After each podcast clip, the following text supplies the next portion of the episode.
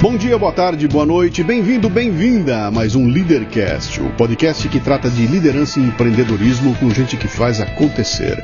Hoje trazemos Gilberto Ventura, um homem de fé, um rabino, com uma história fascinante de rebeldia contra tradições que o fez despontar na comunidade judaica como alguém que está provocando uma revolução cultural em seu meio. Muito bem, mais um Leadercast. Como você gosta de saber sempre como é que o convidado veio para aqui, eu começo contando como é que foi. Isso aqui é uma indicação, a um ouvinte. Eu já não me lembro mais se é um ouvinte ou foi um leitor que viu um post nas mídias sociais ou ouviu algum programa, mandou para mim um comunicado. Também não me lembro se foi por LinkedIn, foi por um canal qualquer. Cara, você precisa falar com o fulano aí. Fala com ele aí que ele está fazendo um trabalho legal. Fim.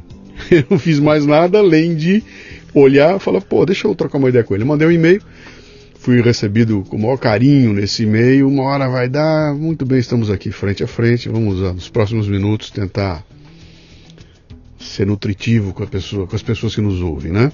Só tem três perguntas aqui que são fundamentais, que você não pode errar. O resto você pode criar à vontade aí. Esse é o seu nome, sua idade e o que, é que você faz. Meu nome. Qual o nome? O nome de casa ou o nome de rua? O nome como você é conhecido. Que a pessoa quando encontra você no teu dia a dia te chama de quê? Rabino Ventura. Rabino Ventura. É. Cara, que delícia de nome, bicho. E quer que eu te explique essa história de nome de casa e nome de rua? Por favor. Nós judeus temos normalmente dois nomes o nome que é dado no dia da circuncisão para os meninos uhum. e na sinagoga depois do nascimento para as meninas e o nosso nome civil. Às vezes coincide, vamos dizer, a pessoa chama Daniel em português, é um nome hebraico, então ele é Daniel também. Uhum. No meu caso, o meu nome em português é Gilberto, é o meu nome de, de documento, okay. Gilberto Ventura. E o meu nome, eu acho que no cristianismo seria nome de batismo, não sei, é Immanuel. Immanuel. Que é a origem do nome Emanuel, que significa Deus está conosco, Sim. em hebraico. Sim. Que é o nome do meu pai, o nome do meu avô, e eu não uhum. sei até quando que vem, desde quando que vem isso. Um, depois eu provavelmente vou acabar falando mais dessa questão de nome de casa e nome de rua. Você vai Aí você sou... vai entender por que, que eu puxei esse assunto. E eu sou muito curioso e não conheço absolutamente nada da cultura judaica. Vou te explorar de montão aqui hoje, tá? Faltou a idade e o que, é que você faz? Eu tenho 45 anos e o que eu faço? Responde fácil assim, eu sou rabino. Pronto, está resolvido. Ai, ai, não. não, não, se fosse só isso estava muito fácil. você faz que nem eu, é? Quando pergunto para mim o que eu faço, eu, pergunto, eu respondo o seguinte, você tem tempo? Eu suspiro. Normalmente eu suspiro. É. Essa é a minha resposta. Sim. Que legal, cara. Você nasceu onde? Assim, São Paulo. Paulista mesmo? Daqui? Paulistano. Tem irmãos? Tem família Tenho duas grande? irmãs também, tá. Gisele e Michele. Ótimo. Seu, pai e mãe. Seu pai e sua mãe faziam o quê? Meu... Me conta um pouco da tua influência. Bom, meu pai, ele nasceu no Egito. Masri. Masri quer dizer egípcio em árabe. Uhum. Uh, de uma família judia sefaradi, da origem ou italiana, ou também indo mais para trás, Península Ibérica, Portugal, Espanha. Uhum. E minha mãe é filha de poloneses. Então, assim, judeus poloneses, meu pai também é judeu. Então são histórias. Anos 30 deve ter sido, seu pai. Meu pai chegou no Brasil na década de 60. Tá. Sua mãe. E minha mãe nasceu no Brasil. O meu avô okay. deve ter chegado no Brasil em 1920, alguma coisa assim. Antes da guerra. Antes da Segunda Juneu, Guerra. Judeu polonês é, antes da Segunda antes Guerra. Antes da guerra. Tá. O que é tá. muito doido, né? Porque, é, porque eu me olho como filho da guerra, é. filho das guerras. É. Porque se não fossem as guerras, eu vindo para cá via, eu acho que é um viaduto, não sei, Gamal Abdel Nasser, uhum. vindo para cá, sim. que é o nome do presidente do Egito, sim, sim. É, no período que meu pai fugiu do Egito com meu avô, tá. Gamal Abdel Nasser. E se ele não tivesse perseguido de alguma forma os judeus ali, eu não estaria aqui. Você não estaria e aqui. Nem, e nem os, o antissemitismo na Polônia, isso é uma coisa muito doida, né? Cara, é, é louco, você, você trabalhar com, com o condicional, né, com os e se. É. Eu tenho uma palestra que chama-se e se, né? E Uhum. se, em vez de escolher isso, tivesse escolhido aquilo. O que dá para fazer é sonhar, né? Agora imaginar, mas é interessante, cara. Se não, É tivesse, é muito interessante. se não tivesse acontecido uma grande maldade, você não E estaria aí aqui como é que hoje. a gente fica perante a história, É, né? é. Aí você olha e fala, puxa, que pena que aconteceu tal coisa. Aí Pois você é. fala, mas eu não existiria. Se não fosse É, é assim. muito, é muito, é muito Teu complexo pai- e curioso. Teu pai fazia o quê? O meu pai trabalhava com carga aérea. Uhum. Hoje ele é aposentado. Tá. Não era, teu pai não era rabino?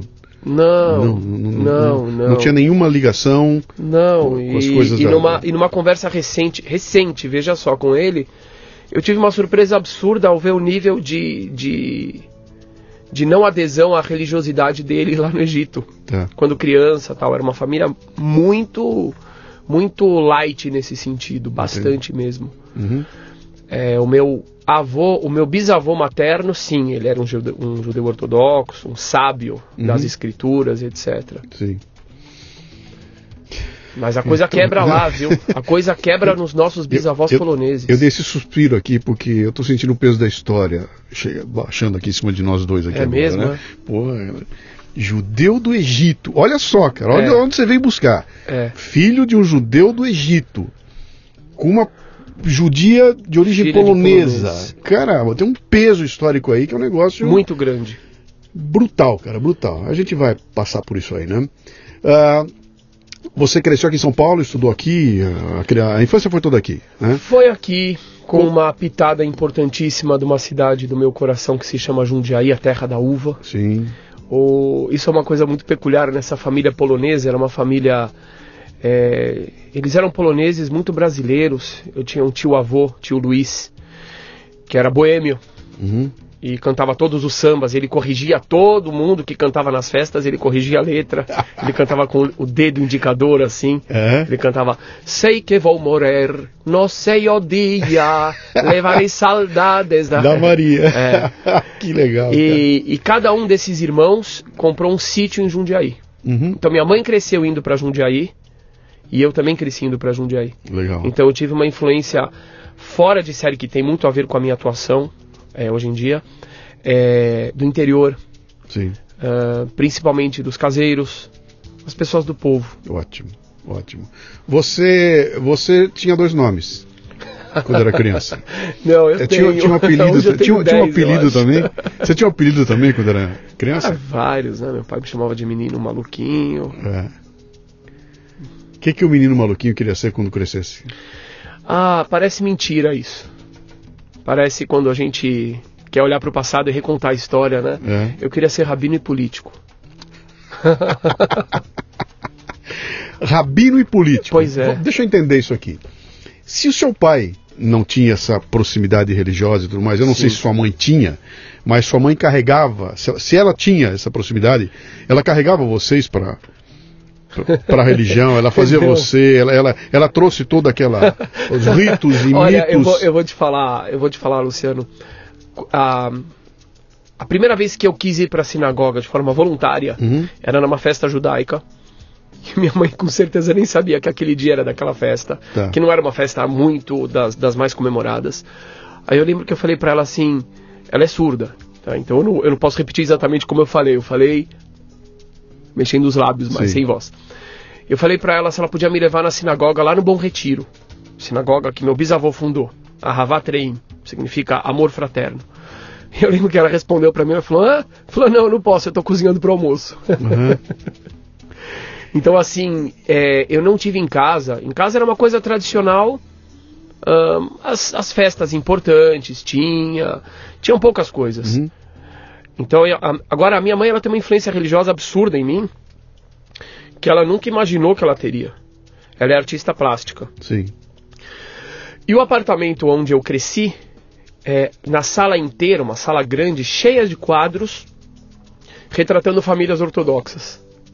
Então eu cresci vendo aquelas famílias. Tá. Tem um quadro enorme é, comemorativo da Guerra dos Seis Dias, da retomada de Jerusalém, o Muro das Lamentações, com todos os tipos de judeus, desde o judeu laico do kibbutz até o judeu ortodoxo branquelo da Europa, etc e tal. Uhum. E, e aquilo me causou um impacto gigantesco. Então eu me lembro uma vez que eu estava lá na rua do Aquilobo, tem um pão de queijo lá muito conhecido. E eu acho que eu tinha três anos, é uma das memórias mais é, é, mais antigas que eu tenho da minha vida. E eu vi subindo, eu não usava kippah na rua, kippah é o chapéuzinho pra quem Sim. não sabe. Eu não usava nada disso e tal. Mas eu vi subindo uma família ortodoxa. E eu lembro que eu me encolhi ao ver eles. Eu me encolhi. Como Uhum. se eu. Hoje eu consigo compreender. Eram as pessoas do quadro. Que você via ali. Cara, eu fiquei arrepiado Eram as agora. pessoas dos quadros. Eram. eram... Aí você imagina, É. você tem alguém que é a infância inteira, você vê nos quadros. Sim. E Aquelas de repente figuras. você vê eles na rua, você Andando. fala. É, é como você ter uma, uma estátua do Batman Sim. aqui. Imagina que você vê o Batman mesmo andando. Sim, sim. Ele Isso, aparece. isso é um ponto. Sim. O outro ponto é que o meu bisavô, de bendita memória, Moishe Zev Pinchovski, Pai do seu pai. É avô da minha mãe. Avô da sua mãe. tá? É. Que fundou a sinagoga no Morretiro, É. etc. Eu tenho os manuscritos dele, depois eu te mostro fotos dos manuscritos. Ele faleceu com 103 anos. E eu tive esse contato com ele. Que legal. O meu contato com ele, ele me dava uma bala soft e eu saía correndo, de medo. Pela Ele- aparência, pela idade. Ele era rabino, alguma coisa assim? Ele? Ele não era rabino, Tá. mas ele era um sábio. Ok. E mas eu fiquei impactado, por quê? Porque o que, que eu compreendia? Que aquela pessoa que viveu até 103 anos, que tinha aquela barba enorme, e aquelas pessoas dos quadros que tinham barbas enormes, e, na, no na minha imaginação, eles eram pessoas que deviam ter cerca de mil anos de idade. Uhum. Eram senhores dos anéis, entendeu?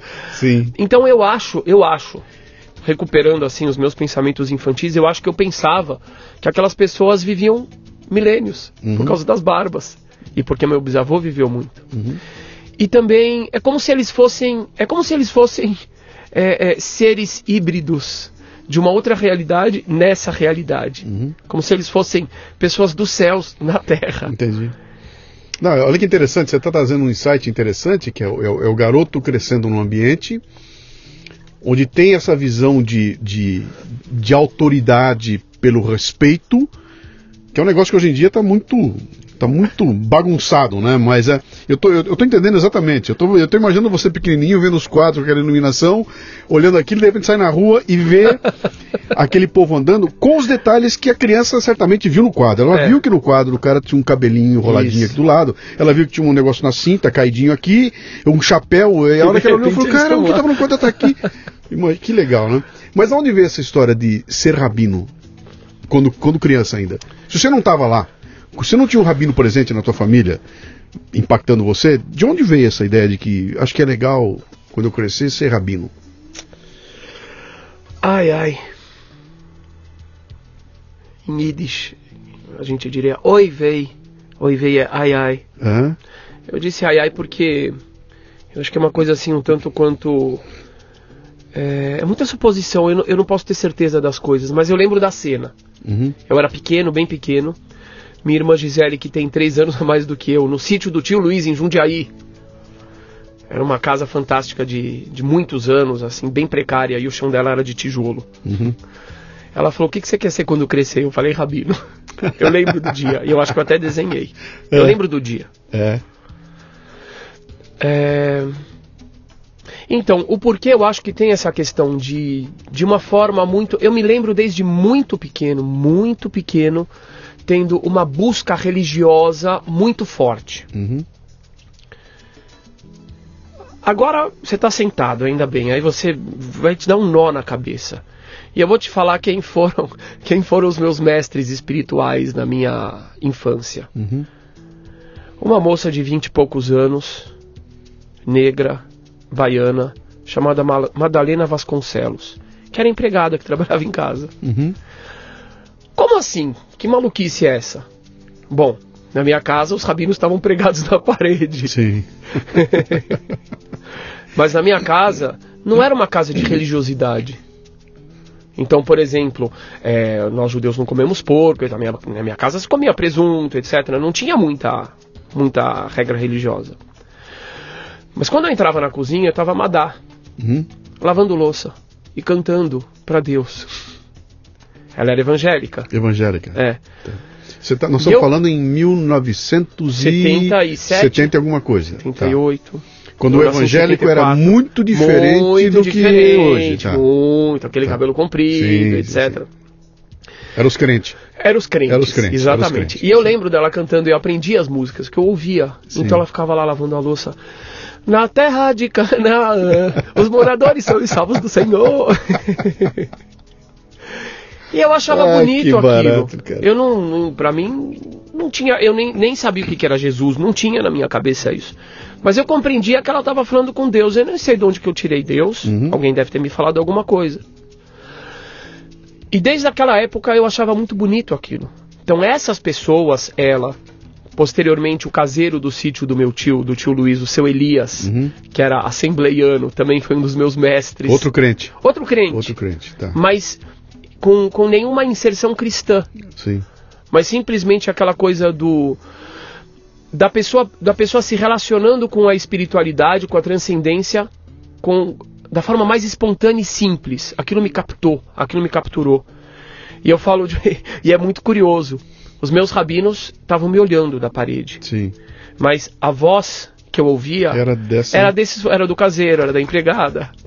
Cara, o Brasil é maravilhoso. É maravilhoso, é lindo. Você está falando para mim, a, a minha formação, eu sou católico apostólico romano.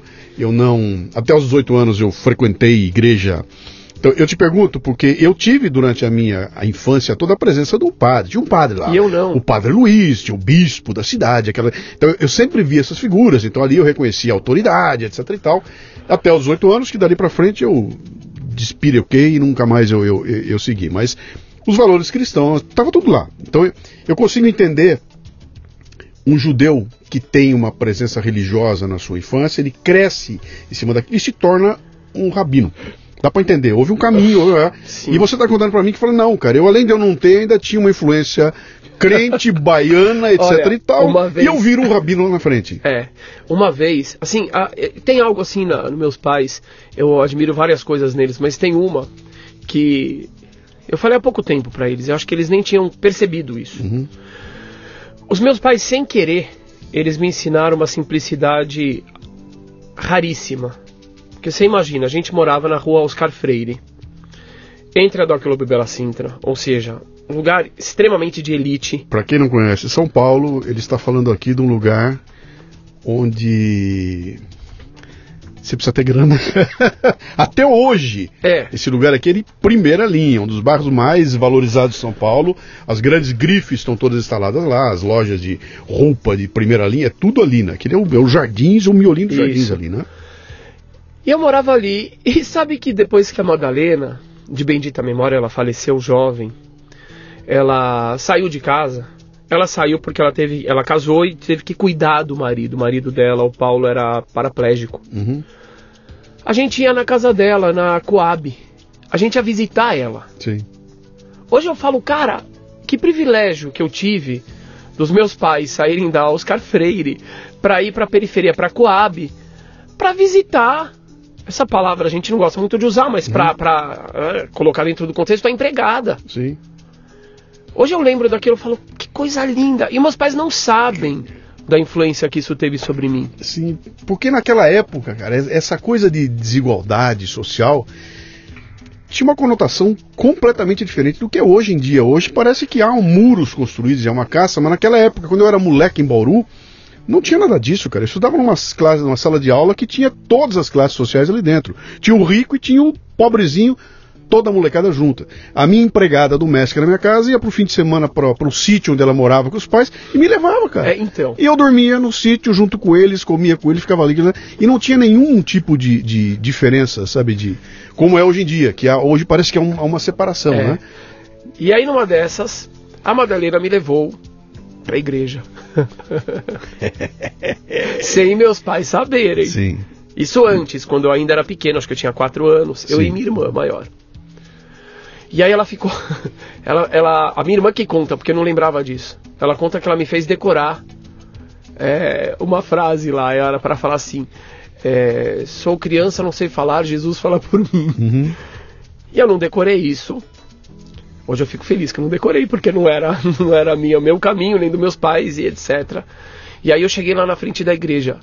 E ela me colocou lá no palco para falar. Ah, botou você pra falar sim, lá na... sim. Sim. É isso. Hoje olhando para trás, eu acho que foi uma pisada na bola dela, mas tudo Sim. bem. Aí eu olhei para aquelas pessoas, eu olhei, eu olhei, eu falei assim, eu acho que eles são africanos. Eu lembro bem do meu pensamento, eu acho que eles são africanos. E eu vou cantar uma música que eles não conhecem. Porque eu esqueci o que ela me mandou falar. Aí eu comecei bem fofinho e pequenininho. Ah, tirei o pau no gato. Aí todo mundo começou a rir. É. E todo mundo veio me abraçar e tal. Legal. Bom, não- você não respondeu minha pergunta, Qual mas era? você deu um contexto muito interessante, né? Do Que que eu faço, Por né? que o rabino, né? De onde Ah. veio essa. Quando cresceu, eu quero ser um rabino. Se eu não sei o que é, Então, como é que eu posso crescer? Então, eu acho assim, pra mim, rabino eram aquelas pessoas de barbas compridas, era tipo o meu bisavô, eram estudiosos, eram pessoas que sabiam algo a mais. Uhum. Eram pessoas que viviam, que transitavam entre, entre duas realidades, a realidade física e a realidade de Deus.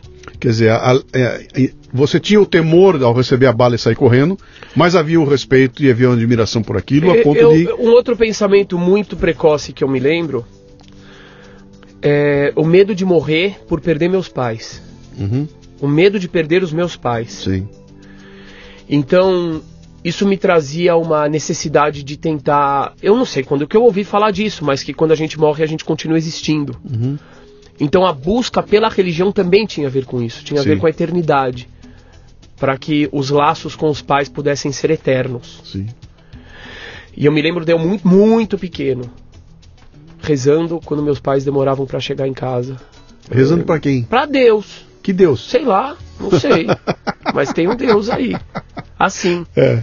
Eu lembro que eles me mandaram num acampamento e eu acho que eu fiquei 20 dias me arrastando na parede rezando para Deus proteger meus pais. Uhum. Pequenininho. Sim. Agora tem uma outra parada aí que que eu não vou dizer que eu tenho certeza, porque certezas eu não cultivo muitas certezas, a não ser que eu tenha certeza delas, Uhum. mas que é a questão da reencarnação. Esse é um tema que me interessa muito, Uhum.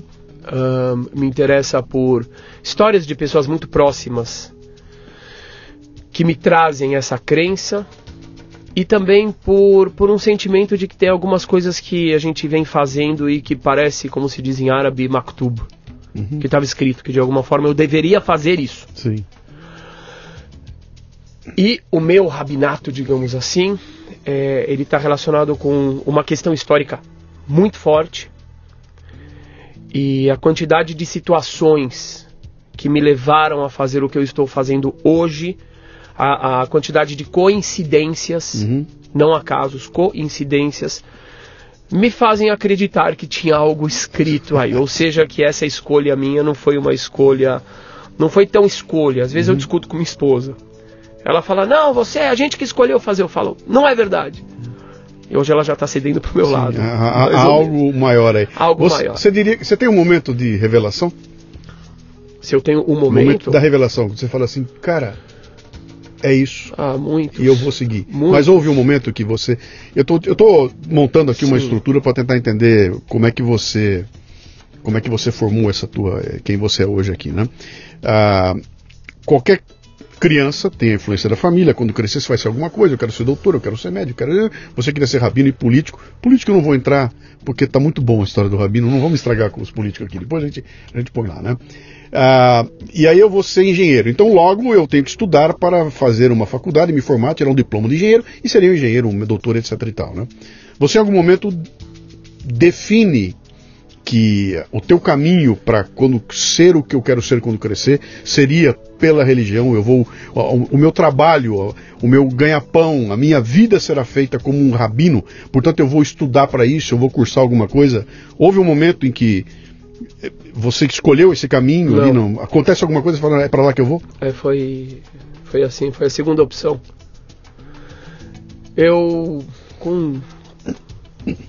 Desde, desde muito novo, eu comecei a praticar muitos preceitos judaicos que meus pais não praticavam. Comecei a, a orar, rezar todos os dias. Comecei com o passar do tempo, comecei a me, a- me abster da, da alimentação que é proibido pelas escrituras, pela Torá, coisa que ninguém em casa fazia. Parei de comer porco, parei de comer camarão, etc, etc. Cara, da onde vem essa influência, bicho? Como é que se tua família inteira não faz, o garoto começa a fazer? O, o que que, o que que, o que que você leu? O que que você, quem que você ouviu? Quem te mostrou que era um caminho a seguir? Da onde vem isso?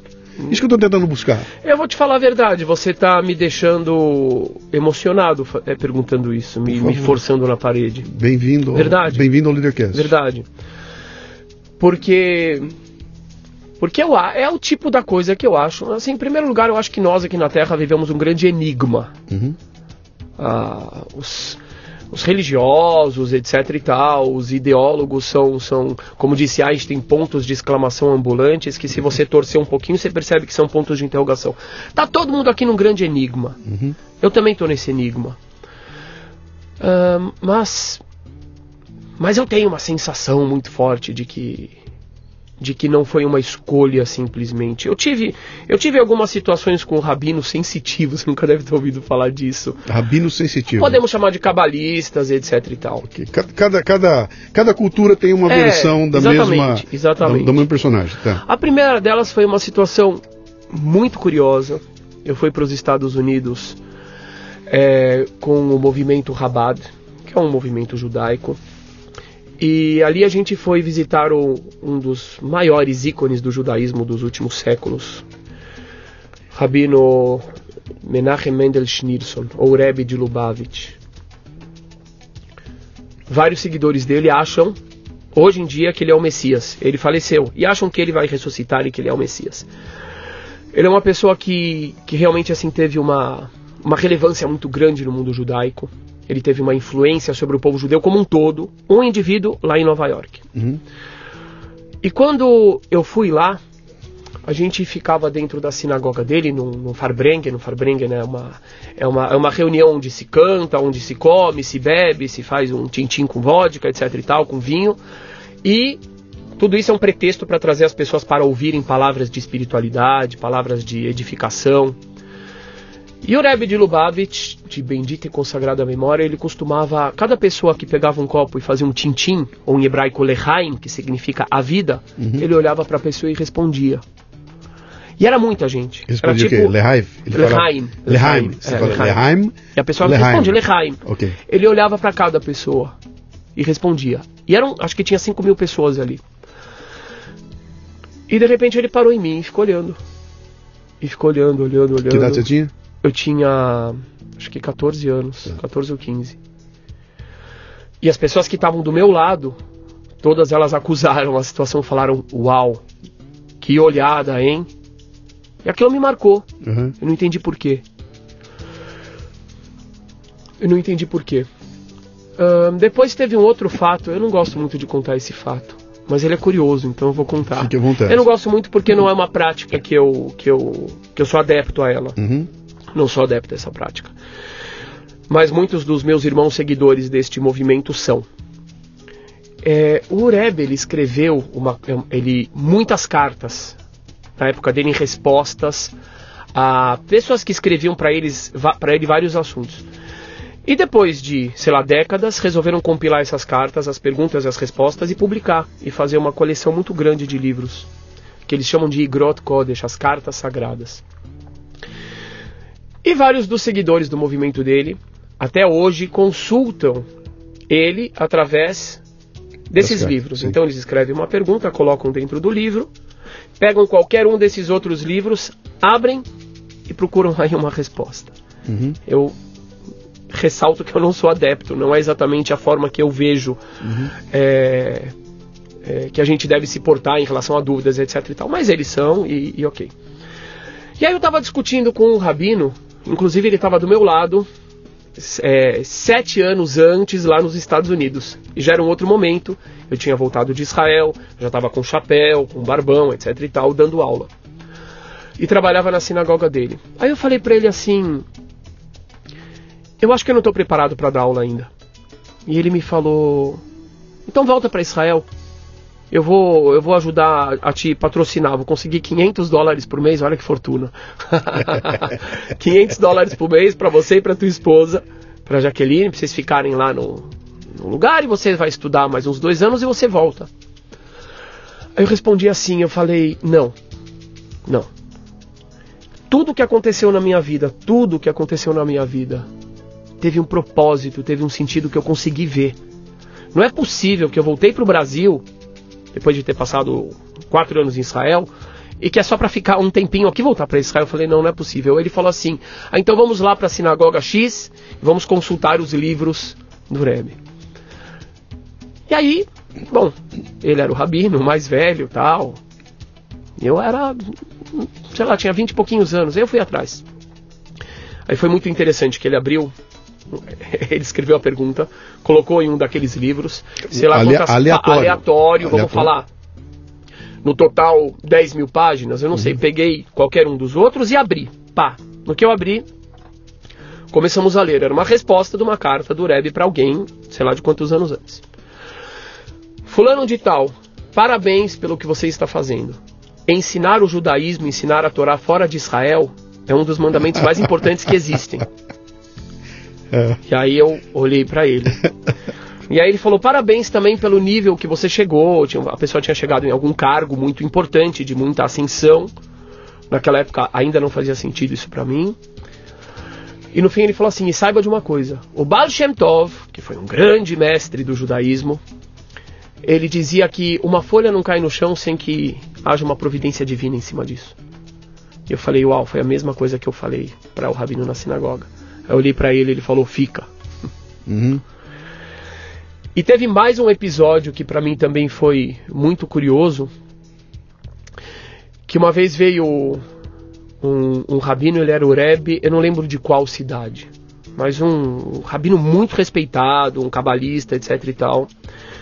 E ele foi na casa do rabino Shie, que é um rabino aqui da comunidade de São Paulo. E ele estava recebendo as pessoas para conversar com ele e a gente entrava numa sala e conversava com ele. Aí primeiro foi um caso muito interessante, porque eu levei um casal e, e a mãe do homem, do marido. Esse casal era assim: a mulher judia romena, o filho dela judeu, a esposa católica. E essa esposa estava vendo um, um, não era um vulto, ela via um homem, um velho de chapéu, tinha uma aparência definida na casa dela quase todos os dias. E a sogra também viu esse homem. E a filhinha, aí a coisa ficou mais interessante quando a filhinha dela também começou viu. a apontar e falar: Ó, oh, tô vendo não sei o que é isso. Se repetia, repetia, falaram: leva a gente lá para conversar com esse homem, com esse rabino. Aí fomos lá, foi, foi muito interessante. Ele, um homem muito místico assim e tal. Era o homem dos quadros, naquela barba branca, bem grande e tal. Aí fechava os olhos, como se ele entrasse em transe mesmo, aí abriu os olhos e falou assim: Esse homem aqui, falou pra, pra mãe do, do, do homem, é o seu avô. Ele era isso, isso, isso, ele era um homem muito religioso, ele tem muitos méritos espirituais. E ele tá vendo que vai dar errado alguma coisa nesse casamento. Ele veio aqui para dizer que vocês têm que definir para que lado vocês vão. Porque um barco meio barco, um barco rachado pela metade, ele não. Eu acho que o rabino simplesmente estava querendo dizer para ela se converter ao judaísmo, alguma coisa assim. Eu acho, mas ele foi muito sutil e ele não falou isso. Uhum. Depois ele pegou o sobrenome dela, Ferrara, e ele começou a entrar num assunto que é o meu assunto. E ele fala assim: Ferrara, Ferrara, a sua família tem origem judaica na Itália, etc, etc. E depois ele fez um amuleto, eu estou falando de um cabalista. Sim. Ele fez um amuleto com letras em hebraico, etc e tal, e falou, coloca em cima da porta que ele não vai mais voltar. Mas ele teve um mérito muito grande, porque para poder descer para cá, para se revelar, não é uma coisa simples não. É uma pessoa que teve muito mérito. Uhum. Aí acabou essa conversa. Aí eu cheguei para esse rabino e falei, rabino, eu queria entender o que está acontecendo comigo. Por quê? Porque quando eu comecei a dar aula na comunidade judaica de São Paulo, nas escolas, foi um fenômeno absurdo. Muito forte. Você me perguntou como que eu me chamo, né? Então, por exemplo, muita gente me chama de Moré Ventura. Moré significa professor. Uhum. Ventura é meu sobrenome. Com o passar do tempo, Rabino Ventura. Mas eu entrava, por exemplo, no refeitório da escola que eu dava aula, no Yavne, 300 crianças começavam a bater na mesa e gritar: Moré Ventura! Era uma maluquice. Aí eu dava aula em outra escola, que era o Bialik. Os alunos estavam tendo aula de matemática, eu lembro bem disso. Eles me viam fora no pátio, eles saíam correndo no meio da aula, deixavam o professor sozinho dentro da classe e vinham me abraçar. Era uma coisa absurdamente forte. E todas as escolas queriam Moré Ventura, e eu tinha 1.200 alunos por mês. Uhum. Numa comunidade judaica de São Paulo, que é pequena, é um número absurdo. E eu falei, cara, aqui tem coisa, não é normal isso. Foi muito rápido esse boom. Aí perguntei para ele, falei, Rabino, o que, que é isso? Aí ele fechou os olhos, se balançou, balançou, balançou, abriu os olhos e ele disse: Isso é a continuação de um assunto de outra encarnação. Aí eu. A minha ousadia parou por aí. Se Sim. fosse hoje eu ia falar conta mais. Aí quando eu saí da sala dele, o pessoal veio, né? Os, os seguidores dele vieram me perguntar o que ele falou. E quando eu contei que ele falou isso, eles falaram: nunca ouvimos ele responder isso pra ninguém. Ele não fala de reencarnação, de nada disso. Então assim, eu tenho realmente uma, uma sensação também por, por muitas questões de, de sonhos e de, de coincidências Uhum. É, que, me mostram Que que o que eu um fazendo hoje era pra eu estar fazendo isso. Ok. E ok. daqui a pouco você vai entender o que eu tô fazendo. Você, você foi se preparar para isso? Você foi cursar uma escola? Pra... eu- agora eu vou manifestar toda a minha ignorância. Eu não Sim. tenho a menor ideia Uhum. do que acontece quando alguém. Se você perguntar para mim como é que faz para virar padre, eu sei mais ou menos, né? Uhum. Eu sei o que acontece. Você falar para virar rabino, eu não tenho a menor ideia. Nem sei nem começa isso, né? Mas eu imagino que em algum determinado momento você fala muito bem, é para aí que eu vou. Eu deixei de fora, não vou fazer engenharia, nada. Eu vou para esse caminho aqui. Isso vai exigir de mim fazer o quê? Eu tenho que mergulhar num processo de estudo que vai me tirar dessa realidade para eu ficar um período no outro país. eh, eh, Como é que funciona isso? Na realidade, assim, eu já tava com essa. Eu já vinha praticando muita coisa do judaísmo, coisas que em casa não praticavam. Estudava no objetivo da Teodoro, do qual eu guardo muito boas lembranças. Também foi um período muito importante porque eu era assumidamente judeu, praticante e extremamente bem relacionado. Uhum. Então isso também foi um preparo importante para minha vida, é, no sentido de ser do que eu venho fazendo hoje. Daí, quando eu contar, você vai entender por que, que Jundiaí foi importante, por que, que a Madalena foi importante, por que, que o objetivo foi importante. É, você me perguntou e eu já me, me perdi um Não, pouco. eu estava te dizendo, é, o, o caminho que você segue, Sim, então. sim, sim. você. Então, assim, eu queria muito estudar numa yeshiva. O que, que é uma yeshiva? Yeshiva, as pessoas traduzem como seminário rabínico, mas não é no sentido de se tornar rabínico.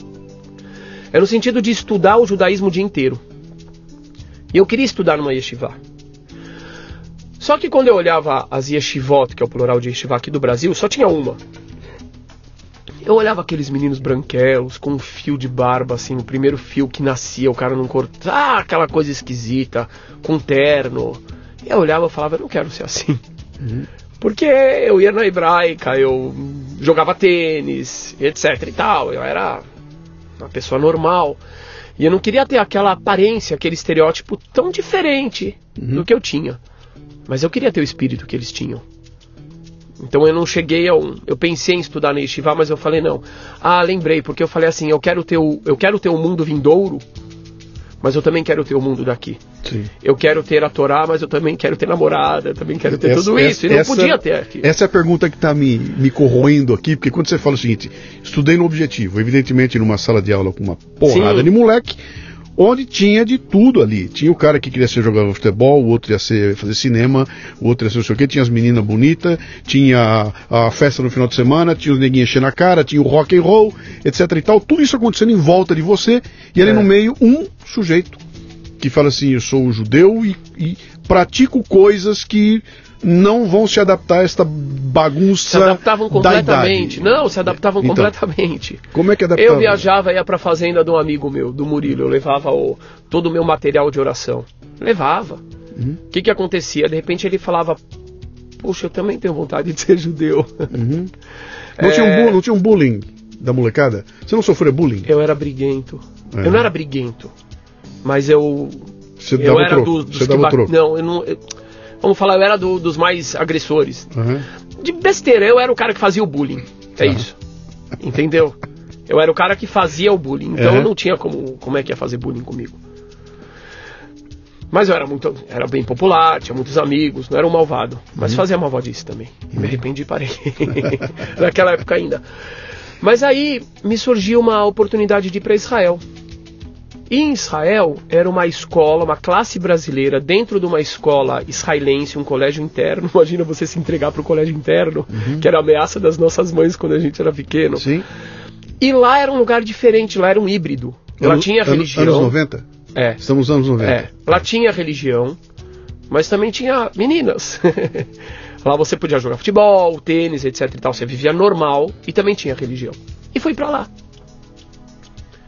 Ali conheci a minha namorada, que se tornou minha esposa. Brasileira? Sim, é uma história muito interessante também. Muito interessante também. Porque quando eu estava no Brasil, eu me lembro bem. Há muitas histórias de coincidência. Eu vou aproveitar e vou contar uma. Uhum. Tinha terminado a Guerra do Golfo. Saddam Hussein, aquela Sim. história toda. E foi uma guerra, assim, do ponto de vista das histórias que aconteceram e são documentadas, altamente milagrosa para os habitantes de Israel. Absurdamente milagrosa. Os relatos são impressionantes.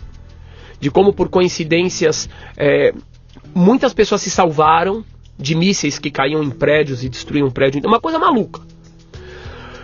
E aí, quando acabou a guerra, eu decidi ir pra lá. Aí eu fui na agência judaica pedir informações dessa escola que eu ia, porque lá eu ia estudar religião e também ia conseguir namorada e etc e tal. Não ia ser igual aqui no Brasil. E aí quando eu saí desse, dessa agência judaica com a informação, eu entrei no ônibus lá no Bom Retiro e eu falei assim, meu Deus, eu tenho que ir pra lá mesmo.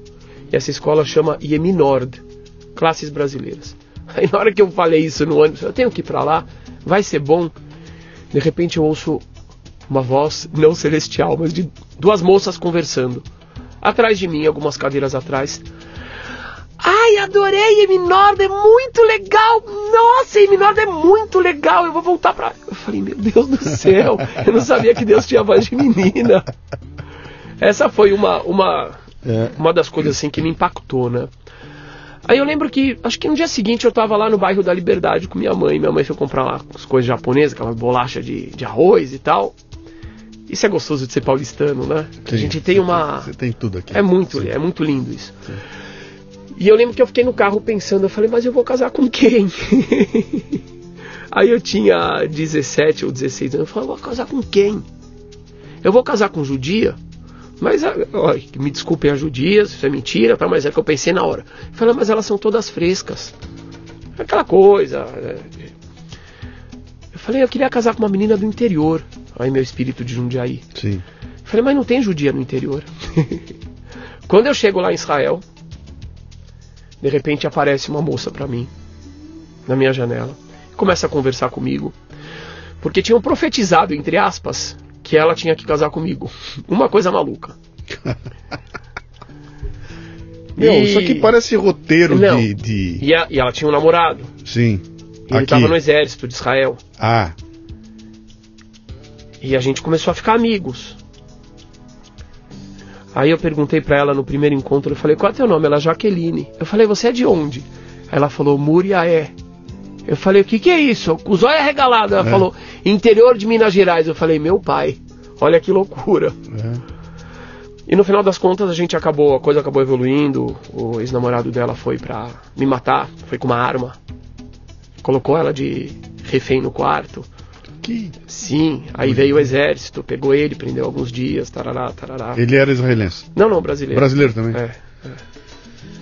Uma grande maluquice. Sim. Aí eu quase fui expulso da escola, porque ele era o queridinho do, do diretor da escola. Bom, a, Bom, a confusão estava só começando. Mas sobrou pra você. Você saiu, só começando. Você saiu com a vantagem. Muito bem.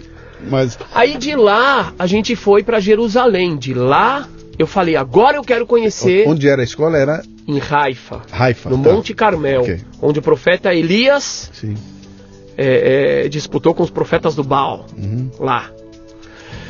E aí eu decidi, agora eu vou pra Jerusalém, acabou. Vou pra Jerusalém.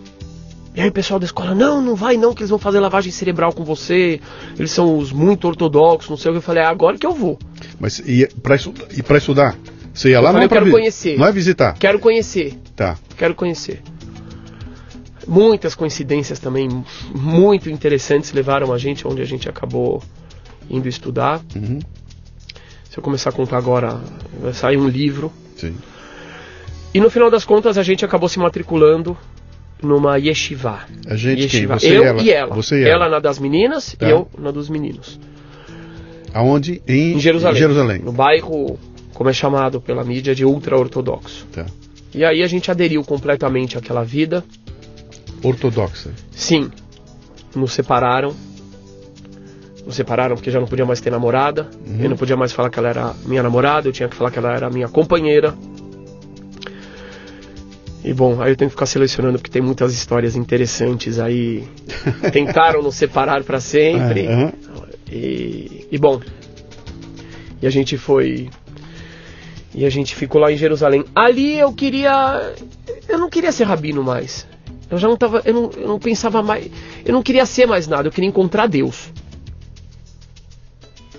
Era uma, um, um sentimento. Eu não vou falar que ele era obsessivo, porque não era uma coisa doentio. Mas a minha ansiedade era sair da sinagoga de noite, 10 da noite, e estar andando lá e de repente na esquina me deparar com a luz. Esse era o meu desejo. O que, que eu queria ser? Nada, pra que ser? Eu só quero. Eu quero. Eu quero compreender o que eu tô fazendo aqui. Eu quero me conectar à, à luz infinita. Eu quero. Que ano era isso? Eu tenho 45, eu tinha. Ah, eu fiz 18 anos naquele ano. Significa Quer dizer, 27 anos atrás. tá, você estava jovem de tudo. Completamente. Jo- jovem de completamente, tudo. É. completamente. Você está ouvindo o Leadercast, que faz parte do Café Brasil Premium, a nossa Netflix do conhecimento, que redefine o termo estudar ao transformar o seu smartphone em uma plataforma de aprendizado contínuo. No Café Brasil Premium, através do site ou pelos aplicativos para iOS e Android, você pratica uma espécie de MLA, Master Life Administration, recebendo conteúdo pertinente, de aplicação prática e imediata, que agrega valor ao seu tempo de vida. São videocasts, sumários de livros, podcasts, e-books, eventos presenciais e a participação em uma comunidade nutritiva, onde você faz um networking com gente como você, interessada em crescer.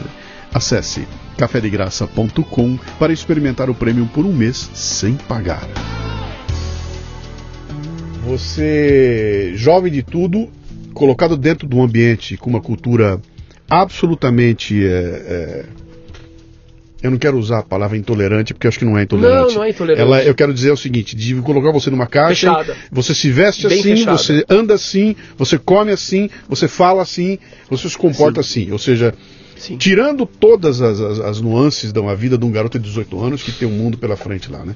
E você estava lá por opção. Sim.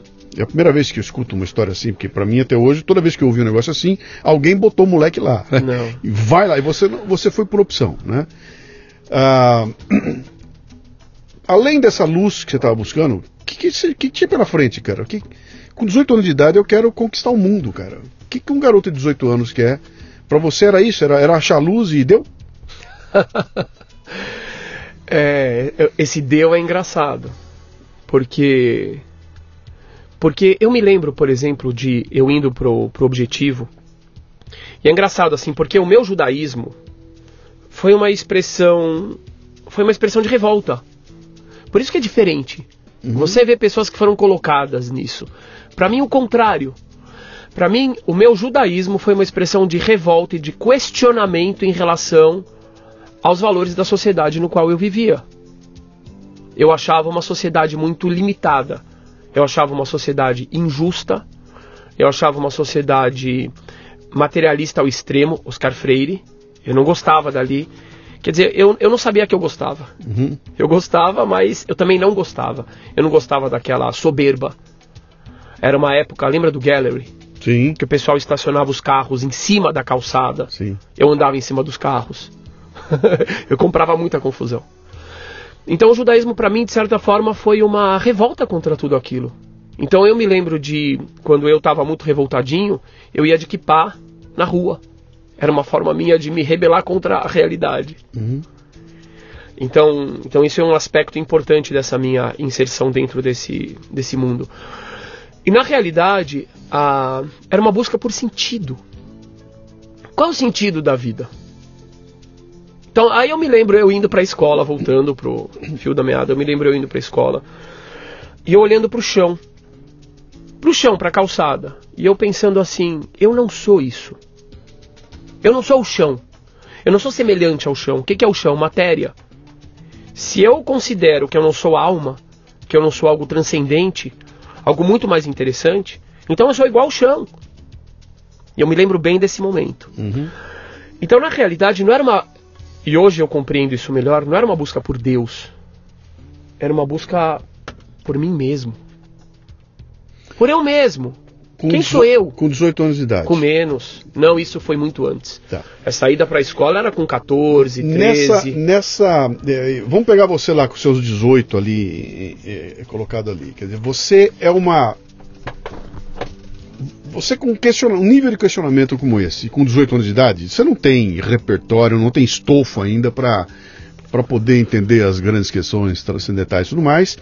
E você pode ficar muito facilmente presa de alguém Que fui. que de repente, eu- e eu, vou extrapolar agora, não, não, não quero, não quero, não estou fazendo comparações, eu estou colocando a coisa como eu acho que ela existe, né? Você podia ter sido convencido a vestir uma, um colete de explosivos e explodir alguém em praça pública. Aham. Que me parece que, sabe, é, é- é alguém que tem um questionamento gigantesco, que não sei para onde ir, cai na mão de alguém que pega e manipula Mas você. não esquece uma direção. coisa, eu queria ser político também. Uhum, E o meu político significava ajudar o povo. Que povo? O meu povo. Quem é o meu povo? Também é a Madalena, é o seu Elias, uhum, é o Benê, caseiro do prédio, o, o o- o zelador do prédio.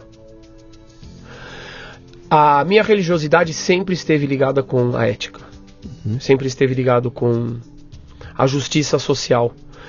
Mas uma percepção de justiça social que não tem nada a ver com campanha do agasalho uhum. e nem com dar sopa para moradores de rua. O que também é bom, é ótimo. Mas tinha a ver com sentar do lado daqueles moradores de rua e trocar uma ideia com eles e aprender com eles. Tinha a ver com com ir para os lugares onde as pessoas não têm não têm camisa, não têm roupa e, e conhecer eles e aprender com eles. Eles são interessantíssimos. Eles têm muita coisa para ensinar. E eu aprendi com eles desde pequeno. Ahn, então era muito difícil acontecer isso. E eu acabei brigando no, no, na yeshiva que eu tava. Acabei brigando com o rabino-chefe. Ele me amaldiçoou. Ele disse que eu não teria filhos. Hum. Ele disse que eu ia me divorciar rápido. Etc, etc. E aí eu quebrei o pau com ele. Falei, quem é você? Você acha que você sabe mais sobre mim do que eu mesmo? Ele falou sim. aí eu fui embora dali. Fui para outra yeshiva, no sul de Israel. E aí, Então- nesse, então, de fato, vi- nesse momento, vou fazer uma provocação com você. Você está diante de uma daquelas figuras que estavam no quadro. É, Ele está na tua frente. é. E ali ele se revela, ele revela as, os defeitos humanos Sim. mais comezinhos. Sim. Porque se esse cara tá te amaldiçoando e tudo mais, ele está exercendo um tipo de, de, de postura que não é aquela que está no quadro, cara. Aquela figura do quadro é santa, né? Uhum. Ah, E ali você é estapeado pela realidade e quando, pô, peraí, não é tão santo assim. Uhum. Essa figura que para mim não é tanto assim, né? Aquilo não te balança, não te. Aquilo simplesmente eu vou procurar outro santo Aquilo ou aquilo não. te dá uma chacoalhada? É, porque dentro da dentro do, dessa realidade a gente tem os grandes rabinos que são chamados os grandes da geração e outros. Claro que entre esses outros você vai ter vários níveis. Uhum. E então a minha cabeça estava nesses grandes da geração.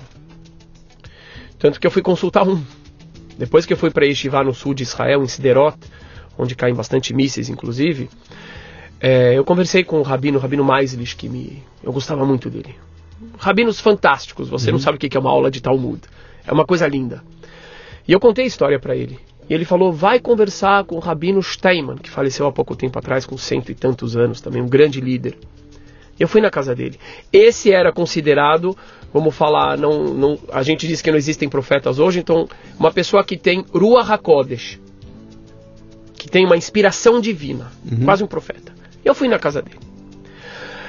Aí, Luciano, de repente eu entro na casa, tipo, imagina que é como se você entrasse na casa aqui no Brasil do, do Edir Macedo.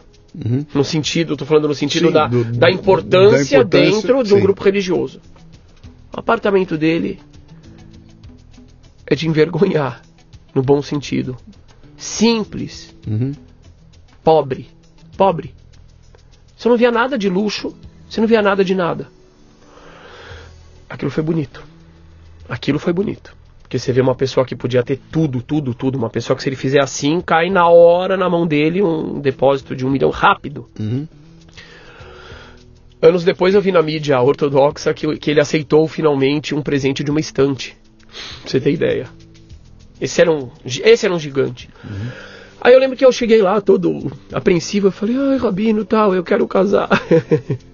Mas falaram pra eu não casar, falaram que ia dar errado. Ele falou assim, Yesh lecha, bem baixinho, Yesh lecha, parnose, com, com o sotaque yiddish dele. Você tem sustento? Eu falei, tenho, tenho. O que, que eu tinha? 100 dólares por mês. Assim mesmo. Yesh lecha bait? Você tem casa? Eu falei, tenho. Minha casa era um abrigo subterrâneo. Assim, eu vivi lá. Era um abrigo subterrâneo, que eu ia morar lá. Uhum. Yesh lecha isha? Você tem esposa? Eu falei, tenho. Ele falou, Mazel tov, Mazel tov, parabéns, parabéns. Sucesso, sucesso. Então, é, é, naquele nível de, de, de rabinato, é esse nível que a gente esperava realmente que viria uma, uma confirmação de alguma coisa maior tal. Dos que tem Urua HaKodesh, a inspiração divina. Uhum. Não dos outros. Então eu podia me decepcionar com ele sem problema. Sim, Agora, as decepções continuaram. eu E, imagino. é, Você ficou quanto tempo em Israel? Quatro anos. Quatro anos. Casou lá. casei lá. Casou lá e, e- e ficou lá. Casei num casamento que eu não vi minha esposa durante a festa, só na cerimônia. E depois era tão, tão ortodoxo, não Ah, é é, ortodoxo a palavra, tão é, é, fechado o meio que a gente estava, que a gente acabou casando em dois salões. A, a festa foi em dois salões diferentes. A gente só se viu no começo, na cerimônia, na hora das danças e etc., separado homem e mulher. É? E depois na hora do, do final, das rezas finais. Me acharim. E foi lindo o nosso casamento. Hum. Foi lindo, foi lindo, foi lindo, foi lindo. Deixa eu usar a minha, a minha curiosidade aqui. Você morou quatro Posso anos te lá? contar um detalhe sobre o que que é um casamento lá? Tem uma mesa de mendigos. Que, que significa isso, né? Como Sim. assim um casamento? Os casamentos ortodoxos são abertos. Pessoas que, que, que querem comer, estão com fome. Tem uma mesa reservada para eles. Uhum. E é lindo isso. É, eu é trabalhei de outra garçom, eu trabalhei de garçom alguns O- o períodos noivo. ali. Ah, sim, não, antes, sim, antes. Sim, sim. E, e era muito bonito, porque tinha uma mesa com esses caras. Esses caras não tinham a mínima vergonha, não sentiam nada menos. Ficavam, alô, alô, alô, Meltzar, alô, alô, vem cá, vem cá, eu quero isso, eu quero aquilo, tarará. E às vezes dançavam com o noivo, era uma coisa muito bonita. Era, era o momento deles ali. né? É. Deixa eu é perguntar uma safe, coisa aqui é- que agora. Vamos, vamos voltar para a Terra. Eu vou fazer uma pergunta bem. bem é mais para matar minha curiosidade, né? Você morou durante quatro anos ali, você era, era um cidadão da, da região, num lugar ali que. Você falou que caiu mísseis. É, mas eu, Ca- Caiu mísseis. quando eu, quando eu cheguei lá já não tinha. Pois é, mas você Quando a minha está- esposa estava lá antes, mas você, ela serviu o exército, inclusive. você esteve numa cultura onde há um inimigo ameaçando jogar você Sim. no mar 24 horas por dia, todos os dias do ano. Ou Sim. seja, você nasce assim e morre assim. Nasce, cresce e morre assim, com o inimigo te esperando do Uhum. outro lado lá, né? Ah, isso deve dar um impacto nas pessoas que, que nascem e vivem ali. De- Deve, deve gerar um tipo de gente diferente, por exemplo, do que um brasileiro. Aqui não tem ameaça nenhuma nesse Tem, sentido. mas é não, diferente, mas a sim. ameaça aqui é eu, ser assaltado na rua, etc. É uma outra violência, mas não há meus vizinhos querendo me empurrar por mar e me extinguir. Apagar e jogar uma bomba atômica em cima de mim, o que é uma possibilidade presente ali todos os dias e todo o tempo. Né? Isso deve dar uma pressão para o indivíduo né, no, no dia a dia. Né? Você conviveu com isso, você conseguiu sentir isso, você vê isso, você, você consegue olhar para aquilo lá e falar, cara, eu- não sei que- o que você vai dizer, eu diria assim, meu, graças a Deus que eu vivo no Brasil e não vivo lá. Por outro lado, eu sei que Israel é fantástico, eu não conheço até hoje, mas todo mundo que vai fala, cara, aquilo é maravilhoso. Sabe, é, é- do, do- do ponto de vista de uma democracia madura, onde você empreende, onde você pode ser criativo, onde você tem gente que é divertida, você tem, é muito legal aquilo lá, sob esse ponto de vista, e ao mesmo tempo tem essa ameaça presente, ou seja, eu estou passando na rua e é uma coisa mais comum no mundo, eu tenho um cara portando um, um baita de um fuzil e, e vários deles estão ali presentes o tempo todo, né? Isso, para mim que não nasci ali, é intimidador. Para quem está lá, faz parte do dia a dia, né? Isso cria gente diferente, isso gera um... Gera, com certeza gera gente diferente, mas não é só isso. Não é só isso. Israel é, é uma coisa muito, muito, muito curiosa, porque é uma é uma panela onde você joga arroz, feijão, é, como é que chama? Rumos, como é que chama isso em português? Grão de bico. Uhum. Você joga batata, você joga muita coisa ali, ó, e tem que sair uma comida. Você pega o judeu, por exemplo, da Síria, o judeu do Marrocos, ele é muito, muito parecido com o árabe na sua cultura. Ele é árabe também. Você vai pegar depois o judeu da Rússia, o judeu da França, o judeu americano. São universos completamente diferentes. Você vai pegar o etíope, que é mais obviamente diferente ainda. Então, isso já gera uma tensão. Uhum. Isso com certeza gerou uma tensão. E aí você vai pegar o ortodoxo, você vai pegar o, o laico, você vai. Isso, isso tudo gera uma tensão muito, muito grande. É uma sociedade que, devido à questão bélica, todo mundo tem que se alistar no exército, todo mundo menos aqueles que não se alistam, que são os Haridim, que é como nós chamamos os que são chamados de ortodoxos. E outro momento eu posso explicar o porquê dessa minha ressalva são chamados de. E, e as pessoas ficam três anos no exército. Sim. Acho que você ouvir três anos, levanta, senta, ah, pá. Isso cria uma sociedade de pessoas muito, digamos assim, objetivas em sua fala. Uhum. E existe uma certa rispidez. Por exemplo, a última vez que eu estive em Israel, eu me vinguei de todas as rispidezes da, do, dos dias que eu passei. Como que eu me vinguei? Uma vendedora me falou obrigado e eu virei de costas e não respondi. falei, foi a minha grande vingança de todas as vezes que eu falei obrigado e não me responderam. É, existe isso, mas tem uma coisa muito interessante que é assim, o apelido do israelense é Sabra. O que, que é Sabra? Sabra é o nome de uma frutinha que dá no cacto, que ela é toda espinhosa por fora e por dentro ela é doce. Uhum. Então eu tenho essa experiência com o israelense. No trato, muitas vezes, não todos, Uhum. e também vai depender da cidade e tal. No trato, muitas vezes é muito direto. Uhum.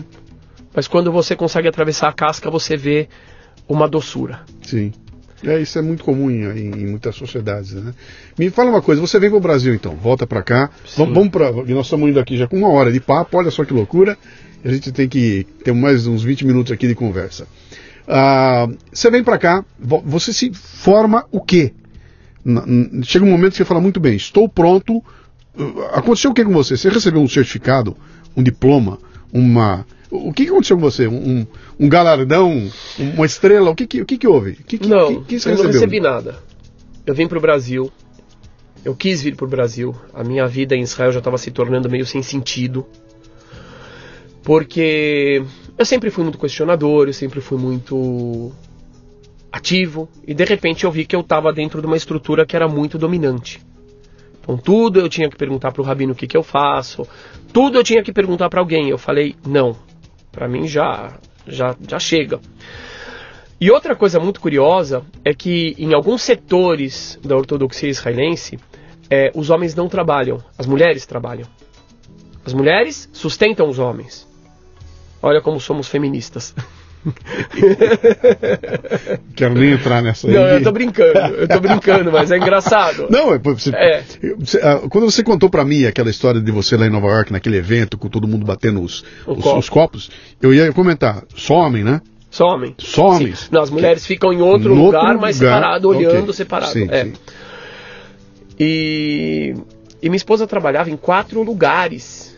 E a gente morava num bunker. Que devia ter 20 metros quadrados o bunker, ou menos. E aí uma hora eu falei, cara, não é possível. Eu estudava, eu ganhava, não era 100 dólares, eu me enganei, era 300 dólares. Eu ganhava por mês, olha que fortuna. Era o, era o salário mínimo daqui, né? E minha esposa trabalhava em quatro lugares. E eu estudava o dia inteiro. E uma hora eu falei, cara, não é possível. Quer dizer, eu sou o, o, o, o tzadik, tzadik é tipo o santinho, o santo, às custas da minha esposa. Falei, não, eu não posso mais aguentar isso. Falei, eu não vou mais aguentar isso, eu não posso mais ficar pedindo conselhos para tudo que eu vou fazer e eu quero ir pro Brasil. E aí quando falamos que era ir pro Brasil, ah, vamos perguntar pro Rabino tal. Falei, não, não é possível isso.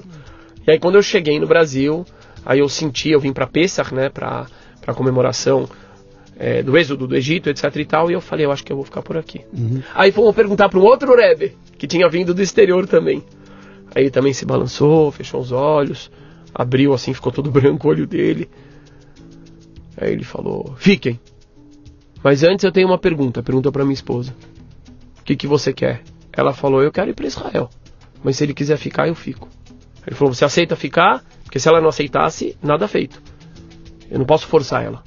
Aí ele falou, então fiquem. Aí foi o boom. Aí comecei a dar aula nas escolas e tal, e contador de história.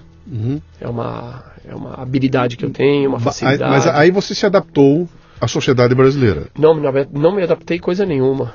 Como foi assim? um, foi, foi muito. Não, não tinha mais sua esposa com quatro empregos sustentando você. Sim, agora eu tava trabalhando. Sim. E ela também. Ok. Ela Já também. equilibramos É, um pouquinho é. ali. A... Só que eu tava no meu coisa. país, na minha cidade de chapéu. Você veio e incorporou a. a- É. a- a- o, Eu tava o- vestindo o a roupa look- dos quadros da minha casa. O look, É, do meu bisavô. barbão, Do meu bisavô. cabelo É. enroladinho aqui Não, do lado. aquilo lá não era o costume do. Eu tô Tá. com barba grande agora, no passado eu não tava. Tá. Eu passei a maior parte do meu tempo com a barba igual a sua, Uhum. ou até sem. E de repente eu tava com terno, eu tava, eu era outra pessoa, eu era uma pessoa esquisita. Esquisita em relação a quem eu era. Os meus amigos me encontraram, Sim. os do passado, e, e se chocaram comigo. Vieram me falar do exército de Israel e eu já tinha minhas ressalvas. Eu já não era sionista. Aí veio uma menina que foi minha namorada no objetivo e veio me visitar com outros amigos. Ela foi me dar um beijo e eu afastei. Falei, não, eu não toco em mulher. Só na minha esposa. É. E de repente eu era um ET. E de repente eu virei um ditador também. Na minha casa, na casa dos meus pais.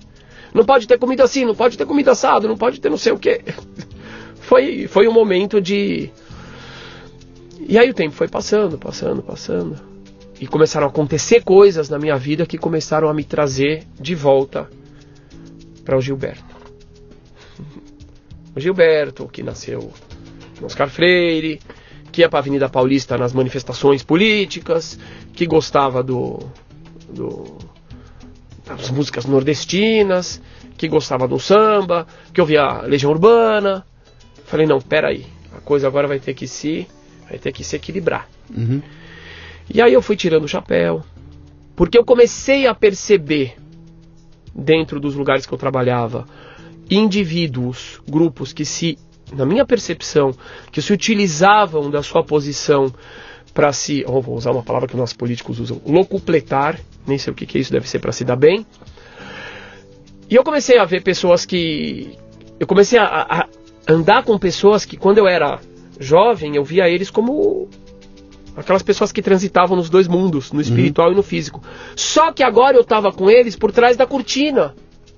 E eu via que eles não eram nada daquilo. E que às vezes alguns deles eram muito menos do que se esperaria de uma pessoa mediana. Daí eu falei, chega, eu não vou mais me identificar com isso. Aí tirei o chapéu, tirei o terno, fui tirando, tirando. Corri um risco enorme, porque eu falei, podem me, me dar um pé no traseiro e eu não tinha faculdade, eu não tinha nada, o que eu tinha era isso. Falei, mas eu vou fazer. E aí eu comecei a, a chegar num equilíbrio entre o que eu sempre fui e aquilo que eu tinha agregado. E foi muito interessante. A, a tua, a, a tua, o teu grupo social onde você estava inserido ali, ele, ele te, não te estranhou? Eu- Estranhou. ele viu o que, que era aquilo ali? Era um, Estranhou. era um híbrido. Estranhou? Sim. Como é que era o seu tio cantando samba? É, isso mesmo. É, exatamente. Era o seu tio cantando É como samba. eu cresci. Hã?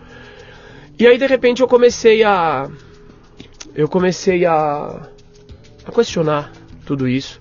Comecei a questionar a religiosidade. Que história é essa de uma cobra falando com Adão? Desde quando cobra fala?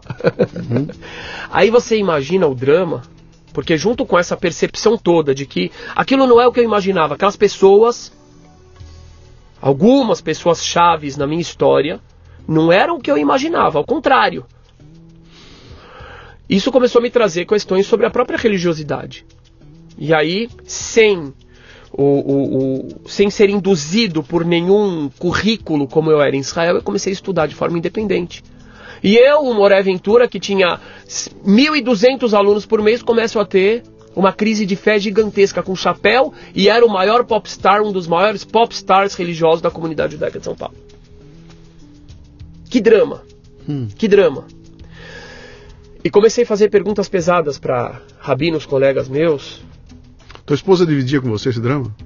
Ela não sabia da profundidade disso, mas ela, ela dividia. Mas não da questão da fé. Uhum. E aí, uma vez um aluno meu me trouxe uma questão na escola, ele falou assim: como é que como é que os animais, olha que coisa simples, como é que os animais saíram da região da Turquia, da Arca de Noé, e foram parar na Austrália? Como é que só os marsupiais foram para a Austrália? Como é que. Caramba, aquilo me pegou de um jeito. Eu falei, eu preciso responder para ele. Aí fui, aí fui conversar com um amigo meu, rabino da sinagoga, e ele falou assim: Pra que, que você está perguntando isso? Por que, que essa dúvida te incomoda? O Rebbe de Lubavitch, que eu citei antes, ele sabe a resposta. Se ele sabe a resposta, quer dizer que tem resposta, não precisa se incomodar. E aquilo para mim foi horrível. Eu falei, que loucura. quer dizer, agora eu tenho que terceirizar o meu pensamento, o meu cérebro. É. Aí eu fui conversar com outro. E ele me falou assim: Ah, os reis traziam os animais de navio. Eu falei, traziam? Traziam serpentes? Traziam. Quer dizer, eles levavam só os marsupiais, né? O tigre da Tasmânia, o, o, o canguru. E aquilo começou a desmoronar na minha frente. Aí eu lembro que eu peguei carona com o rabino e eu falei, agora eu vou pular na corda. Eu falei para ele assim, um cara com mais idade, com uma postura assim impecável, eu olhei para ele e falei assim, já na minha rua, de noite. Depois do expediente, eu falei: Eu preciso te contar uma coisa. Eu abro a Torá e não vejo nada de divino. Olha que loucura. Era a minha carreira. Era a minha carreira. Não, e você estava falando isso para um, pra um rabino. rabino. É. Era a minha carreira. Eu era extremamente bem sucedido. Todo mundo queria estar no meu. Eu estava na sinagoga da família Safra, etc, etc, etc. Eu era contratado pelo dono da Cirela. Eu era o. Mas a minha sinceridade não ia me deixar ir longe naquilo. Eu não ia. Eu não ia. Eu estava pronto para tirar não só o chapéu, mas a kippah, tirar tudo e falar: eu vou para onde tiver verdade. Eu quero me achar. Eu quero encontrar Deus, eu quero me encontrar. A resposta dele foi muito enigmática. Ele olhou para mim e fez assim.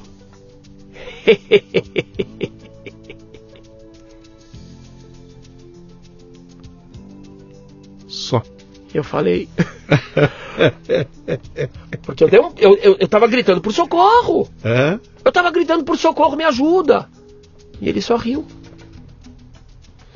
Hoje eu acho que eu repeti as questões dele. E de uhum. muitos rabinos. Imagina. E de muitos pastores, de muitos sheiks, de muitos padres. Só isso. Uhum. Aí você falou, é comigo. Aí eu não, falei... não virá dele. Não virá de ninguém é, essa resposta. E é aí, é e aí aconteceu uma coisa muito interessante, mas muito interessante. Eu comecei a estudar sozinho. Tudo que falavam que não era para estudar, eu vou estudar. E de repente eu comecei a ver coisas mara maravilhosas na Torá. Só então eu comecei a ver coisas maravilhosas. Eu comecei a compreender o tipo de linguagem que a Torá usa. A Torá é um livro de, de para ser decifrado.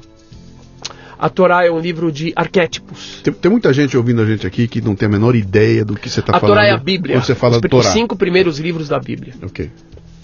É fantástico. Eu não vou dizer que eu consigo ver essa maravilha em tudo, uhum. mas eu já consegui ver muito mais maravilha depois que eu decidi que eu ia pro tudo ou nada do que quando eu repetia todas as palavras que me diziam e eu tinha que ficar falando que era tudo maravilhoso por obrigação. Bom, eu preciso chegar num ponto importantíssimo, porque se a gente não chegar. Vamos lá. É. Um dia eu estava andando na rua. Bom, e aí o meu trabalho naquele período me garantiu. O meu trabalho, o meu trabalho com os jovens, com as crianças. Então eu passei por aquela, aquele, aquele tsunami. Não foi um tsunami, mas eu passei por aquilo bem, porque apesar de eu ter tirado o chapéu e encurtado a manga da blusa, etc e tal, e aparado a barba, era uma hora aventura uhum. muito respeitado no trabalho. Se alguém perguntasse você qual é a sua profissão, você diria. Naquela época? Eu sou professor. É. Sou professor. Sim. Ok. E, e bom, e aí os meus estudos começaram a se tornar extremamente interessantes para mim mesmo. Cada aula eu eu estava pronto para pagar pela aula que eu dava. Até hoje acontece muito isso. E um dia eu estava andando na rua. Aí foi a grande virada da minha vida. Passou um rapaz, loiro de olhos azuis, talvez um pretenso membro da pretensa raça superior, me olhou com cara de nojo.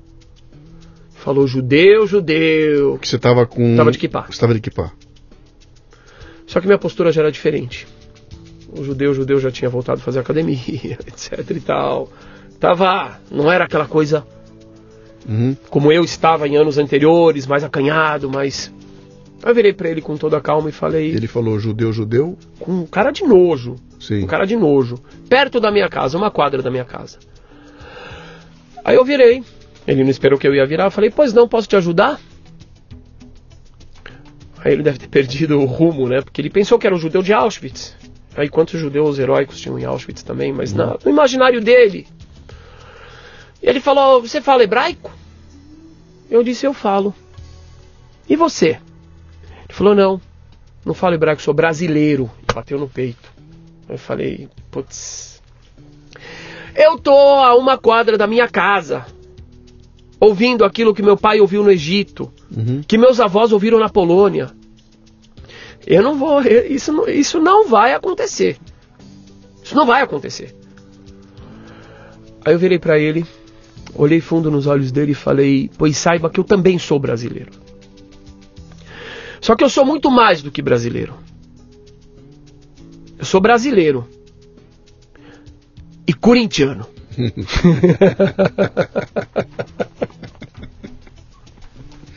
Botou um humor ali. E virei. Sim. E quando eu virei, eu olhei pra trás e lá estava ele boquiaberto. Uhum. Boquiaberto, ele ficou realmente boquiaberto, parado. Aí eu saí ferido Uhum. por dois motivos. Um é que ele tinha razão. Em quê? Em quê? Em dizer que você é judeu? Naquela época, não, que eu não era brasileiro. Que você não era Eu tinha brasileiro? esquecido o Brasil. É. Eu tinha esquecido. Não era ainda na fase que eu tava. Eu, eu tinha esquecido. Lembra que eu falei antes que eu queria ser político? Mas por que, que eu queria ser político? Eu queria ser político porque. Você queria ajudar com- a Maria. Sim, exatamente. Sim. Exatamente. Eu queria ser político. Eu já não ligava pra mais nada de política. Quem vai ganhar, não vai ganhar, o que, que me importa? Que ano era isso? Sei, 15 anos atrás, eh, 13 anos atrás. Não, o Brasil não era essa. Não esse tava ainda vulcão. isso. Não, não, não. É, era o hoje vulcão hoje é todo hoje. mundo fala. É. E aquele cara me. ele me feriu. E ele bateu certinho. E eu agradeço até hoje a ele. Isso teve consequências muito boas. E o outro lado eu falei assim. Eu vou responder para esse cara. Mas eu preciso dar uma resposta para os meus 1.200 alunos. Porque eu ensino para eles todo dia que é bom ser judeu. Eu não vou deixar esses alunos crescerem sem ter feito o máximo para que seja bom ser judeu. Então eu vou dar uma resposta para esse cara. Resposta póstuma, em estátua. E aí eu falei assim, sabe o que? Ele tá falando, ele tá me tratando como estrangeiro. Eu lembro que uma vez eu li num livro que vieram os dois judeus com Cabral, com Colombo. E aí eu fui na casa dos meus pais. E aí eu achei um livro lá, Judeus em Portugal, de Meyer Kai, Kais. Aí eu li o livro. E eu comecei a ver aqueles judeus com sobrenome Nunes, Cardoso, Mendes, Oliveira. Estão na raiz da E gente. quando eu cheguei no fim do livro, eu falei: Meu pai, o meu país, também é judeu. Uhum. E você não sabe a alegria que isso foi pra mim. A felicidade gigantesca que isso foi pra mim. Porque é como se de certa forma a vida inteira eu vivesse, eu vivesse fendido. Eu sou judeu e também sou brasileiro. Mas é como se fosse uma uma dupla personalidade. E naquele momento a coisa se encaixou. Porque o Brasil também é judeu. Aí eu falei, então meu judaísmo também vai ser brasileiro. Foi natural. Aí eu comecei a pesquisar mais, pesquisar mais. E aí eu cheguei na história dos cristãos novos. E eu fiquei bobo. Porque de repente eu descobri que o fundador de São Paulo, pelo menos tecnicamente falando, era judeu. Uhum. O padre Anchieta é judeu. Uhum. O avô dele foi queimado na Espanha por ser judeu. E a família se converteu devido à Inquisição. Raposo Tavares, que tinha um monte de treta aí com os, os jesuítas, é porque ele era o, o, o- alvo dos jesuítas como judeu. E assim por diante, de repente a coisa ficou maluca. Ficou impressionante. Eu falei, não é possível. E aí eu comecei a estudar mais, estudar mais. Eu falei, agora eu vou popularizar isso. Uhum. Eu falei, o Brasil vai saber. A comunidade judaica vai saber, porque ninguém falava disso. Não tinha isso na comunidade judaica. Nas escolas, na sinagoga, ninguém falava dessa origem judaica do Brasil. Aí eu compus um cordel, aí eu compus um samba, aí cantei no festival de música na hebraica, ganhei três prêmios, chamado Barol Mitzvah, É, é o nome do samba? do cordel. Ah, do cordel? Bar Mitzvah significa quando o menino se torna maior Sim. de idade. Sim. E aí, a- na brincadeira, uma mulher, que é uma descendente, que ela ela vê que, um, que tem um tal de seu rabino levando o filho dela pro bar. E aí, ela vai falar pro delegado. E aí eu cantei na hebraica, e eu vou Você cantar ainda, um trechinho você ainda tem dele. isso? Você ainda tem isso gravado? Você tem essa gravação? Eu, ah, eu sei lá, eu Não, devo você ter, de- mas você tem eu em casa? O, o da hebraica eu acho que não. Mas e outro? De outro Eu jeito você vou tem? cantar dois, duas estrofes, eu te mando. não, eu, queria eu que você, eu, eu ia dizer pra você o seguinte: se você tiver, eu vou tocar aqui agora. Eu vou se fazer você não agora. tiver, faça Não, agora. Tá. Eu lhe contarei um causo, ouça bem cabada a peste, que se deu em Pernambuco entre a Caatinga e o Agreste. Tem vivido entre nós, desde a colonização, um cabamacho que se diz, descend... uns cabamacho que se diz, descendente de pai Abrão, e que fugindo do matal, de Dona Inquisição, vieram do mar do Recife aos pedregulhos do sertão. O sujeito desse causo se chama seu Jacobino, que mais sua mulher Sara tem somente um menino, descarnado feito a seca, astuto como artista, de precoce iniciou na carreira de repentista. Os três moravam numa choça de madeira e palhinha, cercada de bode magro e um punhado de galinha. Só comiam carne seca e nem morto sarapatel. E no lugar do Pai Nosso diziam Shema Israel. E aí vai. E foi, e foi cara. assim um uau, teatro da hebraica. É? Foi uma loucura, ganhamos três prêmios e foi uma coisa assim muito grande. É, antes disso eu já tinha causado no primeiro festival de música da hebraica quando eu cantei um rap, Que, onde eu denunciei o elitismo na que comunidade. idade você tinha quando você fez isso? Meu filho, ma... Ops! 30? O meu filho maior era pequeno, ele tem 22 anos. Uns 20 e pouquinhos, 25, 26. Você tinha 25? É, por aí, 26, 27. Então, você consegue fazer um paralelo de que você estava nesse momento reproduzindo ali o que era a tua casa lá, quando você era moleque? Sim. Naquela cozinha com a tua. Mais do que com a isso. baiana cantando Mais do o, que isso. o baianês e tudo mais. Mais do que isso, na, na minha família, você sabe que o judeu tem essa coisa, do judeu casar com judeu, etc sim, e tal. Sim, sim. E a minha família teve um goi. Oi, ai, ai, ai. Goi quer dizer um não judeu. O primeiro goi, hoje tem muitos não judeus que casaram com pessoas da minha família. Muitos primos. Uhum. Mas o primeiro foi um escândalo. Imagina. Porque ele era comunista. Bom, a verdade é que muitos daqueles tios também eram comunistas lá atrás da Polônia. É, é. Mas ele era. Ele era um tipaço. Ele é um tipaço. O Eudes. Ele, ele é o que seu? Ele é marido da prima da minha mãe. Ok. Meu primo. E, era um, e é, é assim, o cabelo dele é assim. Assim, e a barba gigante, e o apelido dele era Lula, e ele virou meme há pouco tempo. Ele virou meme. É, e ele, é- ele é um cara assim muito engraçado, muito, muito irônico nas brincadeiras. povaço, não é povão, povaço. E eu viajava muito com ele para Jundiaí, pro sítio da, do sogro dele, do tio João, olha que nome, tio João, que era polonês também. E, e no meio do caminho era só brincadeira e tal, e era só ouvindo música nordestina. Então vem mais uma das coisas que eu falo das preparações, que eu Uhum. falo, não é possível. Então eu cresci cantando Gonzaga, Uhum. eu cresci cantando Fagner. Não sei porquê, insisto tanto em te querer, se você sempre faz de mim o que bem quer. E era a viagem inteira cantando. Uhum. Ou, seu doutor me dá licença pra minha história. Eu tenho vontade de chorar quando eu canto isso. pra minha história a contar, vaca, estrela e boi fubá. É.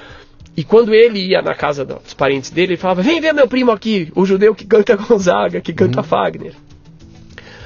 Quando, anos depois, é, eu, eu começo a cantar esses cordéis, etc e tal, porque eu descobri que a raiz, hoje eu já sei que não é exatamente só assim, mas que uma das raízes mais fortes do judaísmo, de raiz do Brasil, é o Nordeste. Uhum. E aí, de repente, você tem um rabino que canta cordel, que compõe cordel, que canta em aboio, que tem uma alma nordestina, só que é filho de pai egípcio e mãe filha de poloneses. E aí vai passando o tempo, eu começo a ensinar nas escolas, eu fiz um samba, eu fiz rap de protesto, eu faço parte de uma banda também, Eu tô me segurando, eu tô me segurando aqui para não responder a pergunta no teu lugar que eu fiz lá no começo, quando eu te perguntei o que, que você faz. Eu acho que eu já saquei. Você é um tradutor, cara. Você é um cara que pega essa, essa. Lembra aquele que eu te falei, o peso da história que estava em cima Sim, do ombro aqui? sim. Você pega aquele peso todo e consegue traduzir aquilo pro brasileiro. Pra, pra, não para português, mas para brasileiro, Pra brasileiro. sabe? É, é, é aquela cultura miscigenou, misturou tudo, pegou lá o que você aprendeu com a baiana lá, etc e tal, e você É. traz para cá. Para isso você teve que se mudar, teve que mudar o teu, Layout. o teu layout para poder é, é, atingir essa coisa de uma que não fosse uma forma agressiva, né? Ou seja, vem cá, toda essa cultura está à tua disposição e você não precisa violentar a tua origem, não precisa deixar de ser brasileiro para poder Muito pelo contrário. entender o que está se falando aqui, essa, até porque tem muita coisa que, é, que é- quase tudo é universal, né? É. E você é um cara que faz essa tradução. Acertei ou estou errado? Acertou, mas É. junto com essa tradução tem uma palavra muito importante que é revolução. Uhum. É, hoje, minha esposa e eu estamos no epicentro de uma revolução que está mexendo. Olha, eu, eu, eu tenho até vergonha de falar isso, porque parece que, eu, que é megalomaníaco, mas não é. Que está mexendo com a história do povo judeu. E é até. Eu falar que eu acredito no que eu vou falar agora é. é- eu estou sendo muito cuidadoso. A história do povo judeu a partir do nosso movimento é outra. Uhum. O que, que aconteceu? Poucos anos depois da- do incidente na rua, que eu comecei a ensinar nas escolas judaicas e etc., sobre a história judaica do Brasil, eu fiquei sabendo que existiam descendentes conscientes dessa história, praticando o judaísmo, sem ninguém ajudar eles.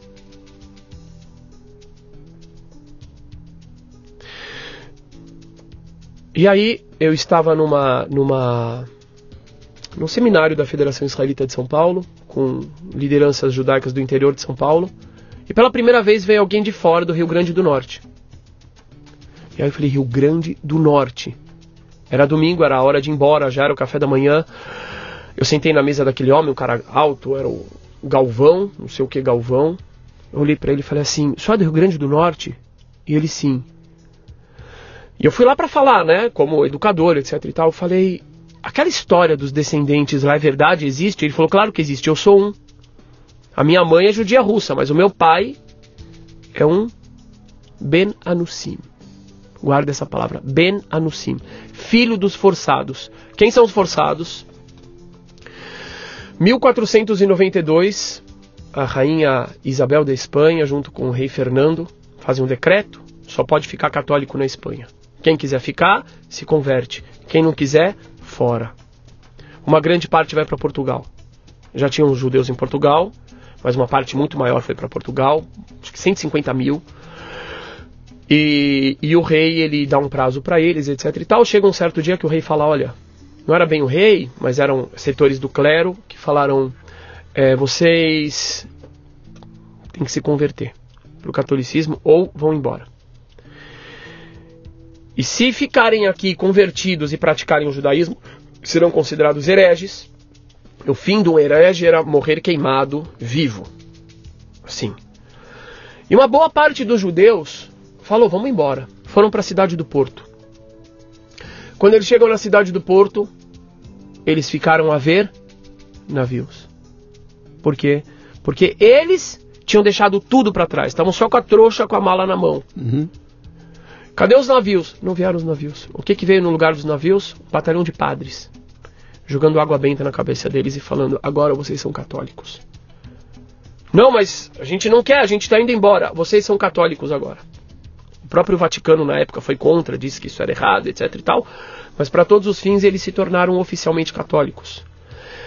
Escondidos, muitos deles praticavam o judaísmo. E muitos dos que vieram para o Brasil eram Uhum. judeus. Forçados a É, se em oficialmente católicos. católicos. Sim. Mas intimamente judeus. E no Brasil, como eles não iam ter problema nenhum com a, com a Inquisição e nada disso, eles vieram para praticar o judaísmo. Então, uma grande parte dos primeiros arrendatários, é, é, do pessoal que veio descobrir o Brasil, etc., eram judeus. E, e essa turma chega lá no norte, chega lá no norte e nordeste, não é chegam no norte. No nor- Não, eu vou te contar uma coisa E não tem, engraçada. eu, eu, eu tenho uma história que uma parte divide e vai parar em Nova York, nos Sim. Estados Unidos, e uma parte Sim, fica eu no, fui convidado no palestrar. Recife e tudo mais ali, né? Eu e um jovem paraibano, Aldrey Ribeiro, fomos convidados para palestrar na primeira comunidade de Nova York, fundada por aqueles Uhum. 23 judeus, no ano passado, no trigésimo, no, no aniversário 365 Que do judaísmo americano, Uhum. fundado por 23 judeus que vieram de Pernambuco. Bom, para resumir, é, eu fui para o Rio Grande do Norte. Eu falei, eu quero conhecer essas pessoas. Não é possível, é uma história viva. É uma história viva, e uma história que ninguém me contou. Por que, que ninguém me contou? Por que, que ninguém contou para você? Por que, que os judeus não contam essa história? Ah, por que não contam essa história? O que? Os, o pessoal não sabe? Sabem. Tem livros aí há 100 anos já. A professora Anitta Novinsky já estava falando disso. Porque lá atrás. Aí eu comecei a me perguntar e eu falei, eu vou para lá, vou pro Rio Grande do Norte. Fui eu, mais minha esposa e meus três filhos. O, o que tem hoje 18 anos tinha dois anos. Não sabia nem falar. A gente chega no aeroporto, vem o seu Galvão e o um senhor. Camisa branca, calça preta, os fiozinhos pra fora, o tzitzit. Como manda o figurino, né? Barba branca e um chapéu de palha. Cara, Opa! quando você começou a cantar, eu, eu tava começando É. a imaginar, eu falei, cara, imagina. As- é- é- isso é como aquela a teoria da evolução, né? Imagina, os lagartos que foram para aquela ilha viraram Sim. aquáticos. Aham. Os que vieram para cá sobem em árvore. É o mesmo lagarto, né? Mas que ele, ele adapta a cultura da região É. e de repente isso vai refletir. Aí você acabou me dar o número. eu- O chapéu E aí eu era de fiquei, palha. eu fiquei boquiaberto. É? Eu fiquei boquiaberto. Ele se apresenta como Rabino. Qual é o sobrenome do Rabino? Goldenberg, É? Stromsberg, não sei o que. Rabino João Medeiros. que barato. Aí eu olho pra ele e ele fala assim pra mim: O senhor é muito bem-vindo, mas se o senhor veio aqui para nos converter ao judaísmo, aqui para o senhor, aqui para o senhor, aqui para o senhor. Deu três bananas, ele tinha uns 70 É. anos na época. Que barato, cara.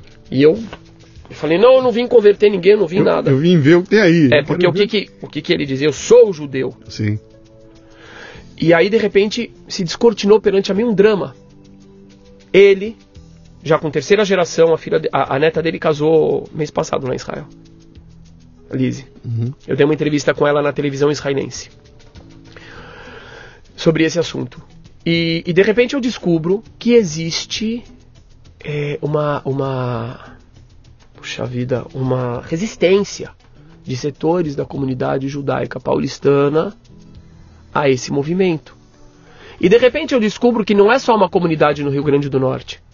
É uma comunidade em Campina Grande, na Imagino, Paraíba. sim. É uma comunidade, ou duas em Recife. É uma comunidade é, em Alagoas. É uma comunidade em Fortaleza. E aí eu falo, que maluquice é essa? De um lado, uau! O meu Brasil é judeu também. Uhum. Uau! E eu tô feliz, eu tô nas nuvens. E por outro lado, alguns irmãos meus estão oprimindo essas pessoas. Uhum. Tentando parar eles. Ou conver, converter não, ou que não, não, não, não. Isso era na melhor das hipóteses. É. Era parar. Aí, seu João conta para mim que meses antes foi o rabino de São Paulo para lá para dizer para eles: parem com essa palhaçada, vocês não são judeus. Uhum. Aí eu falei: não, não, isso não vai ficar assim. Aí eu decidi que era a causa da minha vida. Aí passei com minha família um mês ali. Foi lindo, foi lindo, foi lindo. A gente ouviu as histórias dele. As histórias dele no sertão Iacari do Seridó. Uhum. Dos costumes judaicos lá na família dele, conscientes. Ele contou o dia que ele descobriu que o povo judeu ainda existia. E ele achou que só existia judeu protestante, judeu católico. Ele achou que todo mundo era igual a ele. Uhum. E ele estava no Rio de Janeiro estudando no seminário para ser pastor. E aí, de repente, e ele já tinha muito problema, porque falavam do domingo, ele falava que tem que guardar o sábado, etc. E aí ele ouve no rádio um chamado para comemoração em homenagem às vítimas do Holocausto, na hebraica. E ele fala, eu vou, mas ele pensa que, que quem são aqueles judeus? São todos judeus descendentes dos cristãos novos. E aí é, é muito lindo quando ele conta, isso é a coisa mais linda do mundo. E aí ele tá um beijo pro seu, seu, seu, seu João, senhor vai ouvir isso aqui, pra dona Marlene também. E aí ele, ele diz que ele está sentado lá, e de repente, na hora que entra o Hazan, Hazan é o cantor litúrgico, com a kippah na cabeça, com o talit, com o chale, cantando em hebraico, ele desmorona no choro, porque ele vê que o povo judeu está vivo. Uhum. Imagina que loucura, o homem que veio Sim. do Acari do Seridó, com um monte de costume judaico, etc e tal. Ele pensa que não existe mais aquilo. E ele vê que o judeu está vivo. E ele falou que ele ficou chorando umas duas, três horas, sem parar. Uhum. E ele falou: Eu vou voltar para esse povo. E aí eu descubro que existe muitas pessoas com essa história. O seu Elias Cosme, lá do Ceará também, que hoje tem os seus 80 e poucos anos. É, o seu Baru, de Belo Jardim. Você está conectando essas pessoas? Anos. Eu já conectei essas tá pessoas. Você conectando. Há cinco anos atrás, aí o que aconteceu? Você falou na nossa conversa anterior do Facebook, né? Uhum. Cinco, seis anos atrás a coisa bombou. Facebook começou, e aí eu comecei a falar do assunto. Eu falei, agora eu tenho o meu espaço. E aí eu comecei a falar de costumes brasileiros. Não aponta pra estrela porque dá verruga. Sabia uhum. que isso é judaico? Não. Isso é judaico. Não é judaico meu, é, é, judaico deles. Por quê? Porque como é que a gente sabe que a, o, o, o sábado que a gente guarda é da sexta-feira à noite. Sexta-feira à noite é seu, é sábado pra gente. Quando que acaba o sábado? Ou seja, que eu já posso acender a luz, eu posso cozinhar, eu posso trabalhar. Sábado, quando tem três estrelas no céu. Ok? Sábado à noite. O que, que acontecia aqui no Brasil, e não pensa, aqui teve muita perseguição aos judeus, muita mesmo. Muita gente foi tirada da Paraíba, poucos de São Paulo levados para Portugal e queimados vivos. O que, que acontecia se um vizinho do judeu visse o judeu contando estrela, a criança contando estrela no céu sábado à noite? Ah! Tá praticando o judaísmo. Ia contar para o padre. Dia seguinte, a família toda estava sendo levada para Portugal, tendo seus bens confiscados. Oh, grande parte dos engenhos na Paraíba eram de judeus. Que loucura. Eles eram geradores de muita riqueza. É. De muita riqueza. Sim. É, a minha esposa estuda isso. Ela tem uma página que chama Vozes dos Cárceres. Ela estuda os documentos da Torre do Tombo e ela traz processos de famílias como foram pegas, etc., na Paraíba, uhum. cumprindo o jejum. No meio do jejum de Yom Kippur, dia do perdão, entrava lá o pessoal, pegou a família inteira, levou para Portugal. A moça foi queimada viva, com 23 anos. Queimada viva em nome da religião, etc, etc. E aí eu descubro tudo isso e começo a divulgar. Por que, que inventaram que não pode apontar para a estrela porque dá verruga? Para que as crianças não apontem para a estrela. Uhum. Para que o vizinho não veja e fale, são judeus. E tem muito costume brasileiro, eu comecei a contar. Uhum. E aí esse pessoal, que eu já tinha contato com alguns de 11 anos antes, me chamam, falam, Rabino, vamos para o Nordeste, vem fazer uma viagem. Seis anos atrás fiz uma viagem por cinco estados. Comecei a, em cada comunidade, ensinar as comunidades. Falei para eles: para de imitar o judeu da, da, da Polônia. Essa não é a história de vocês. Essa é a minha. Em parte é a minha. Não é de vocês. Tira o chapéu, de, o chapéu preto da Polônia, coloca o chapéu de palha. Por que, que vocês estão fazendo a reza em ópera? Pode também fazer em ópera, mas vamos fazer em aboio. Eu tive que ensinar o pessoal lá a fazer aboio. Shema Israel. Fica bonito. Cara. Adonai Eloheinu. Adonai Echad. Eu tenho vontade de, tenho muita vontade de chorar quando eu faço isso. E assim, bonito, todas as nossas. Hoje a gente tem 25 comunidades assim no Brasil. Uhum. Adonolam asher malach beterem kol yetzirni. Asa branca. Uhum. Eu trouxe esse orgulho. Nós somos brasileiros. Uhum. E a gente, claro, a gente tem também a herança dos judeus da Polônia, os judeus da Rússia, os judeus do, do Oriente Médio, mas nós somos brasileiros também. Com isso vem. É, levei para Israel essa causa. Conseguimos a parceria de um rabino que foi é, parlamentar dois mandatos, um dos maiores especialistas sobre a questão de conversão, retorno. Trouxe ele para o Brasil. Fizemos a conversão, retorno de cerca de mil pessoas já. O que, que é conversão, retorno? Conversão ao judaísmo. Por que, que a gente fala retorno? Porque muitos deles são descendentes. Ok. Então a gente pode também chamar isso de retorno, conversão, mas com todo o rito ortodoxo, etc. Encontramos uma, uma setores da comunidade judaica de São Paulo e do Brasil em geral muito perplexos com o que a gente fez. Porque não é proibido converter no Brasil? E eu respondo: não, ninguém pode proibir o que Deus manda fazer. Uhum. Não, mas só pode ter conversão ortodoxa nos Estados Unidos e na, em Israel. Aí eu pesquiso e mostro, não é verdade. Tem na Rússia, tem na, tem, na, tem na França, tem na Inglaterra, tem na Austrália, tem na África do Sul, tem na Bélgica. Por que no Brasil não pode? E aí eu começo a entrar no embate muito forte a respeito de, de regras que são instituídas um, por motivos que não são os motivos revelados. E aí eu provo por A mais B que não existe proibição nenhuma e a gente vai continuar fazendo. Aí a gente consegue o apoio do rabino chefe dos tribunais ortodoxos de Jerusalém, que me manda uma Torá, de acordo com ele, de 800 anos. Ele diz que esteve na Península Ibérica.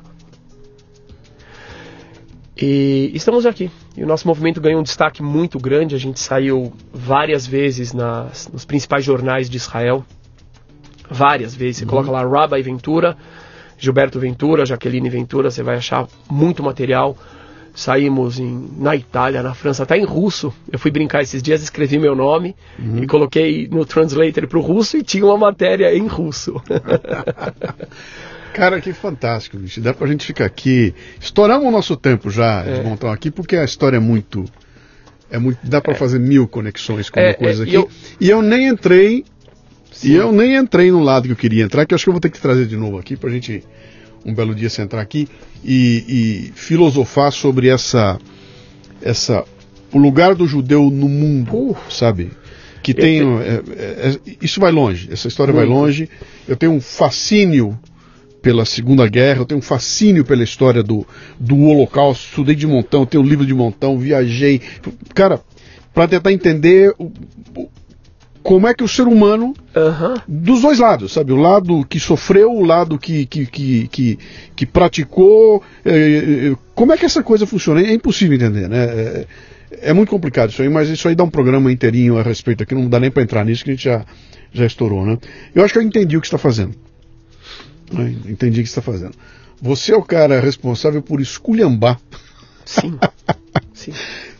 Culhambar essa tradição toda e transformar isso numa coisa brasileira. Você voltou às suas origens lá, cara. Você está fazendo aquilo que você fazia quando viu na tua casa quando era criança, né? É. Que era exatamente, cara, tá, vamos juntar tudo, vamos misturar tudo e tem o baiano e tem a, o crente e tem o católico e a gente Mas... põe tudo num caldeirão e cria um treco que é é só aqui. É, é que o ah. povo vem de fora daqui e fala, o que, que tem no Brasil? Que eu não, não sei o que tem aqui, mas é, é só aqui. É só aqui, que é essa. A é. gente consegue misturar isso tudo e. Aqui, aqui a miscigenação fez com que a pessoa se olhe no espelho e lá ele vê uhum. o opressor e o oprimido. Sim. O branco, o negro, o cristão novo e o cristão velho. Uhum. Então a gente tem uma oportunidade no Brasil que nenhum lugar do mundo tem. Uhum. Porque nós somos tudo. Sim. E eu tive a sorte de nascer no Brasil. E você acha que eu não vou aproveitar isso? Claro que vai. Para trazer vê, essa mensagem. E vê o momento que você está trazendo. Eu vou pegar essa, essa tua essa tua postura agora, essa tua posição, e, e olha o momento que nós estamos vivendo. A gente está vivendo um momento no Brasil onde está se tentando dividir. É. É, é, é divisão, né? Em, em, todos os. Houve um trabalho muito bem feito aí nos últimos Sim. 20 ou 30 anos de botar que você que é branco não lide com o outro que é preto. E a gente não é assim, cara. Não. O brasileiro não, não é, é, assim, mesmo. cara. É aquilo que você vê, eu vou sentar ali e pegar o teu primo Lula. E, e, e, nós vamos tomar um baita chopp lá e se divertir os dois de montão. E ele gosta de um negócio que eu não é. posso nem chegar perto. E daí, cara? Né? Aqui é o Brasil, aqui a gente. É, é, essa e de novo, o termo não é tolerância, é alguma coisa maior que tolerância. Essa, essa, essa mistura brasileira, ela não pode ser quebrada. Não. E está se forçando a barra para quebrar, cara. Eu acho que a gente. Mas a gente que, vai vencer. Eu acho que sim. Eu acho. Esse, esse é o caminho. Meu caro, que história louca, bicho. Quem quiser conhecer teu trabalho, tem um site, tem uma página, tem como é que faz para? Então, pra... o site ele está em obras. Eu espero que ele fique pronto em breve. É, vai ser o sinagoga sem fronteiras.com.br, uhum. que é um projeto doido que nasceu de um sonho também, uhum. sonho mesmo. E no Facebook, por, por enquanto, assim, a gente tem o YouTube e tem o Facebook. Rabino Sinagoga Ventura. Sem Fronteiras. Ah, já Sinagoga Sem Sinagoga Fronteiras. Sem é, Fronteiras, é. tá. E está aberto para judeu e não judeu. Quem quiser entrar lá para conhecer. Eu costumo dizer, eu costumo dizer o seguinte: é, a única condição que tem para entrar na nossa sinagoga é ter respeito. Uhum. Só, só. É, um, um, dos dias mais lindos que eu tive, eu estava na sinagoga e eu estava fazendo uma live na uhum. rua, na frente. Aí um cara falou assim, no, no YouTube, ele escreveu assim, Rabino, a gente deve estar tá perto. Porque esse avião que está passando aí em cima, eu estou ouvindo barulho, ele está passando aqui em cima. Eu falei, dei o endereço, eu falei, então vem. Logo um muçulmano escreveu, falou assim, eu também quero ir.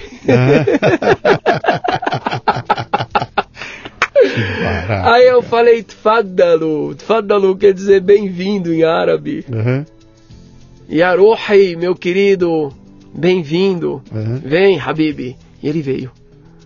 E eu fiz a live na hora que ele tocou a campainha. E ficou uhum. todo mundo assim, tipo, tenso. O que, que vai acontecer? Tchan, tchan. Foi a coisa mais linda do mundo. Uhum.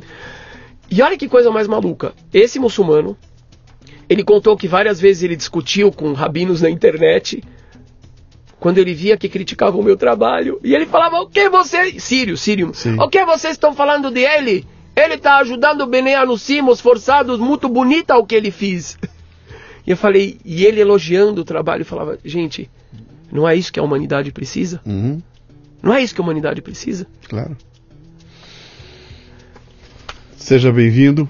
Como é que se fala bem-vindo em. Baruch Abá. Baruch Abá, é. ao Café Brasil.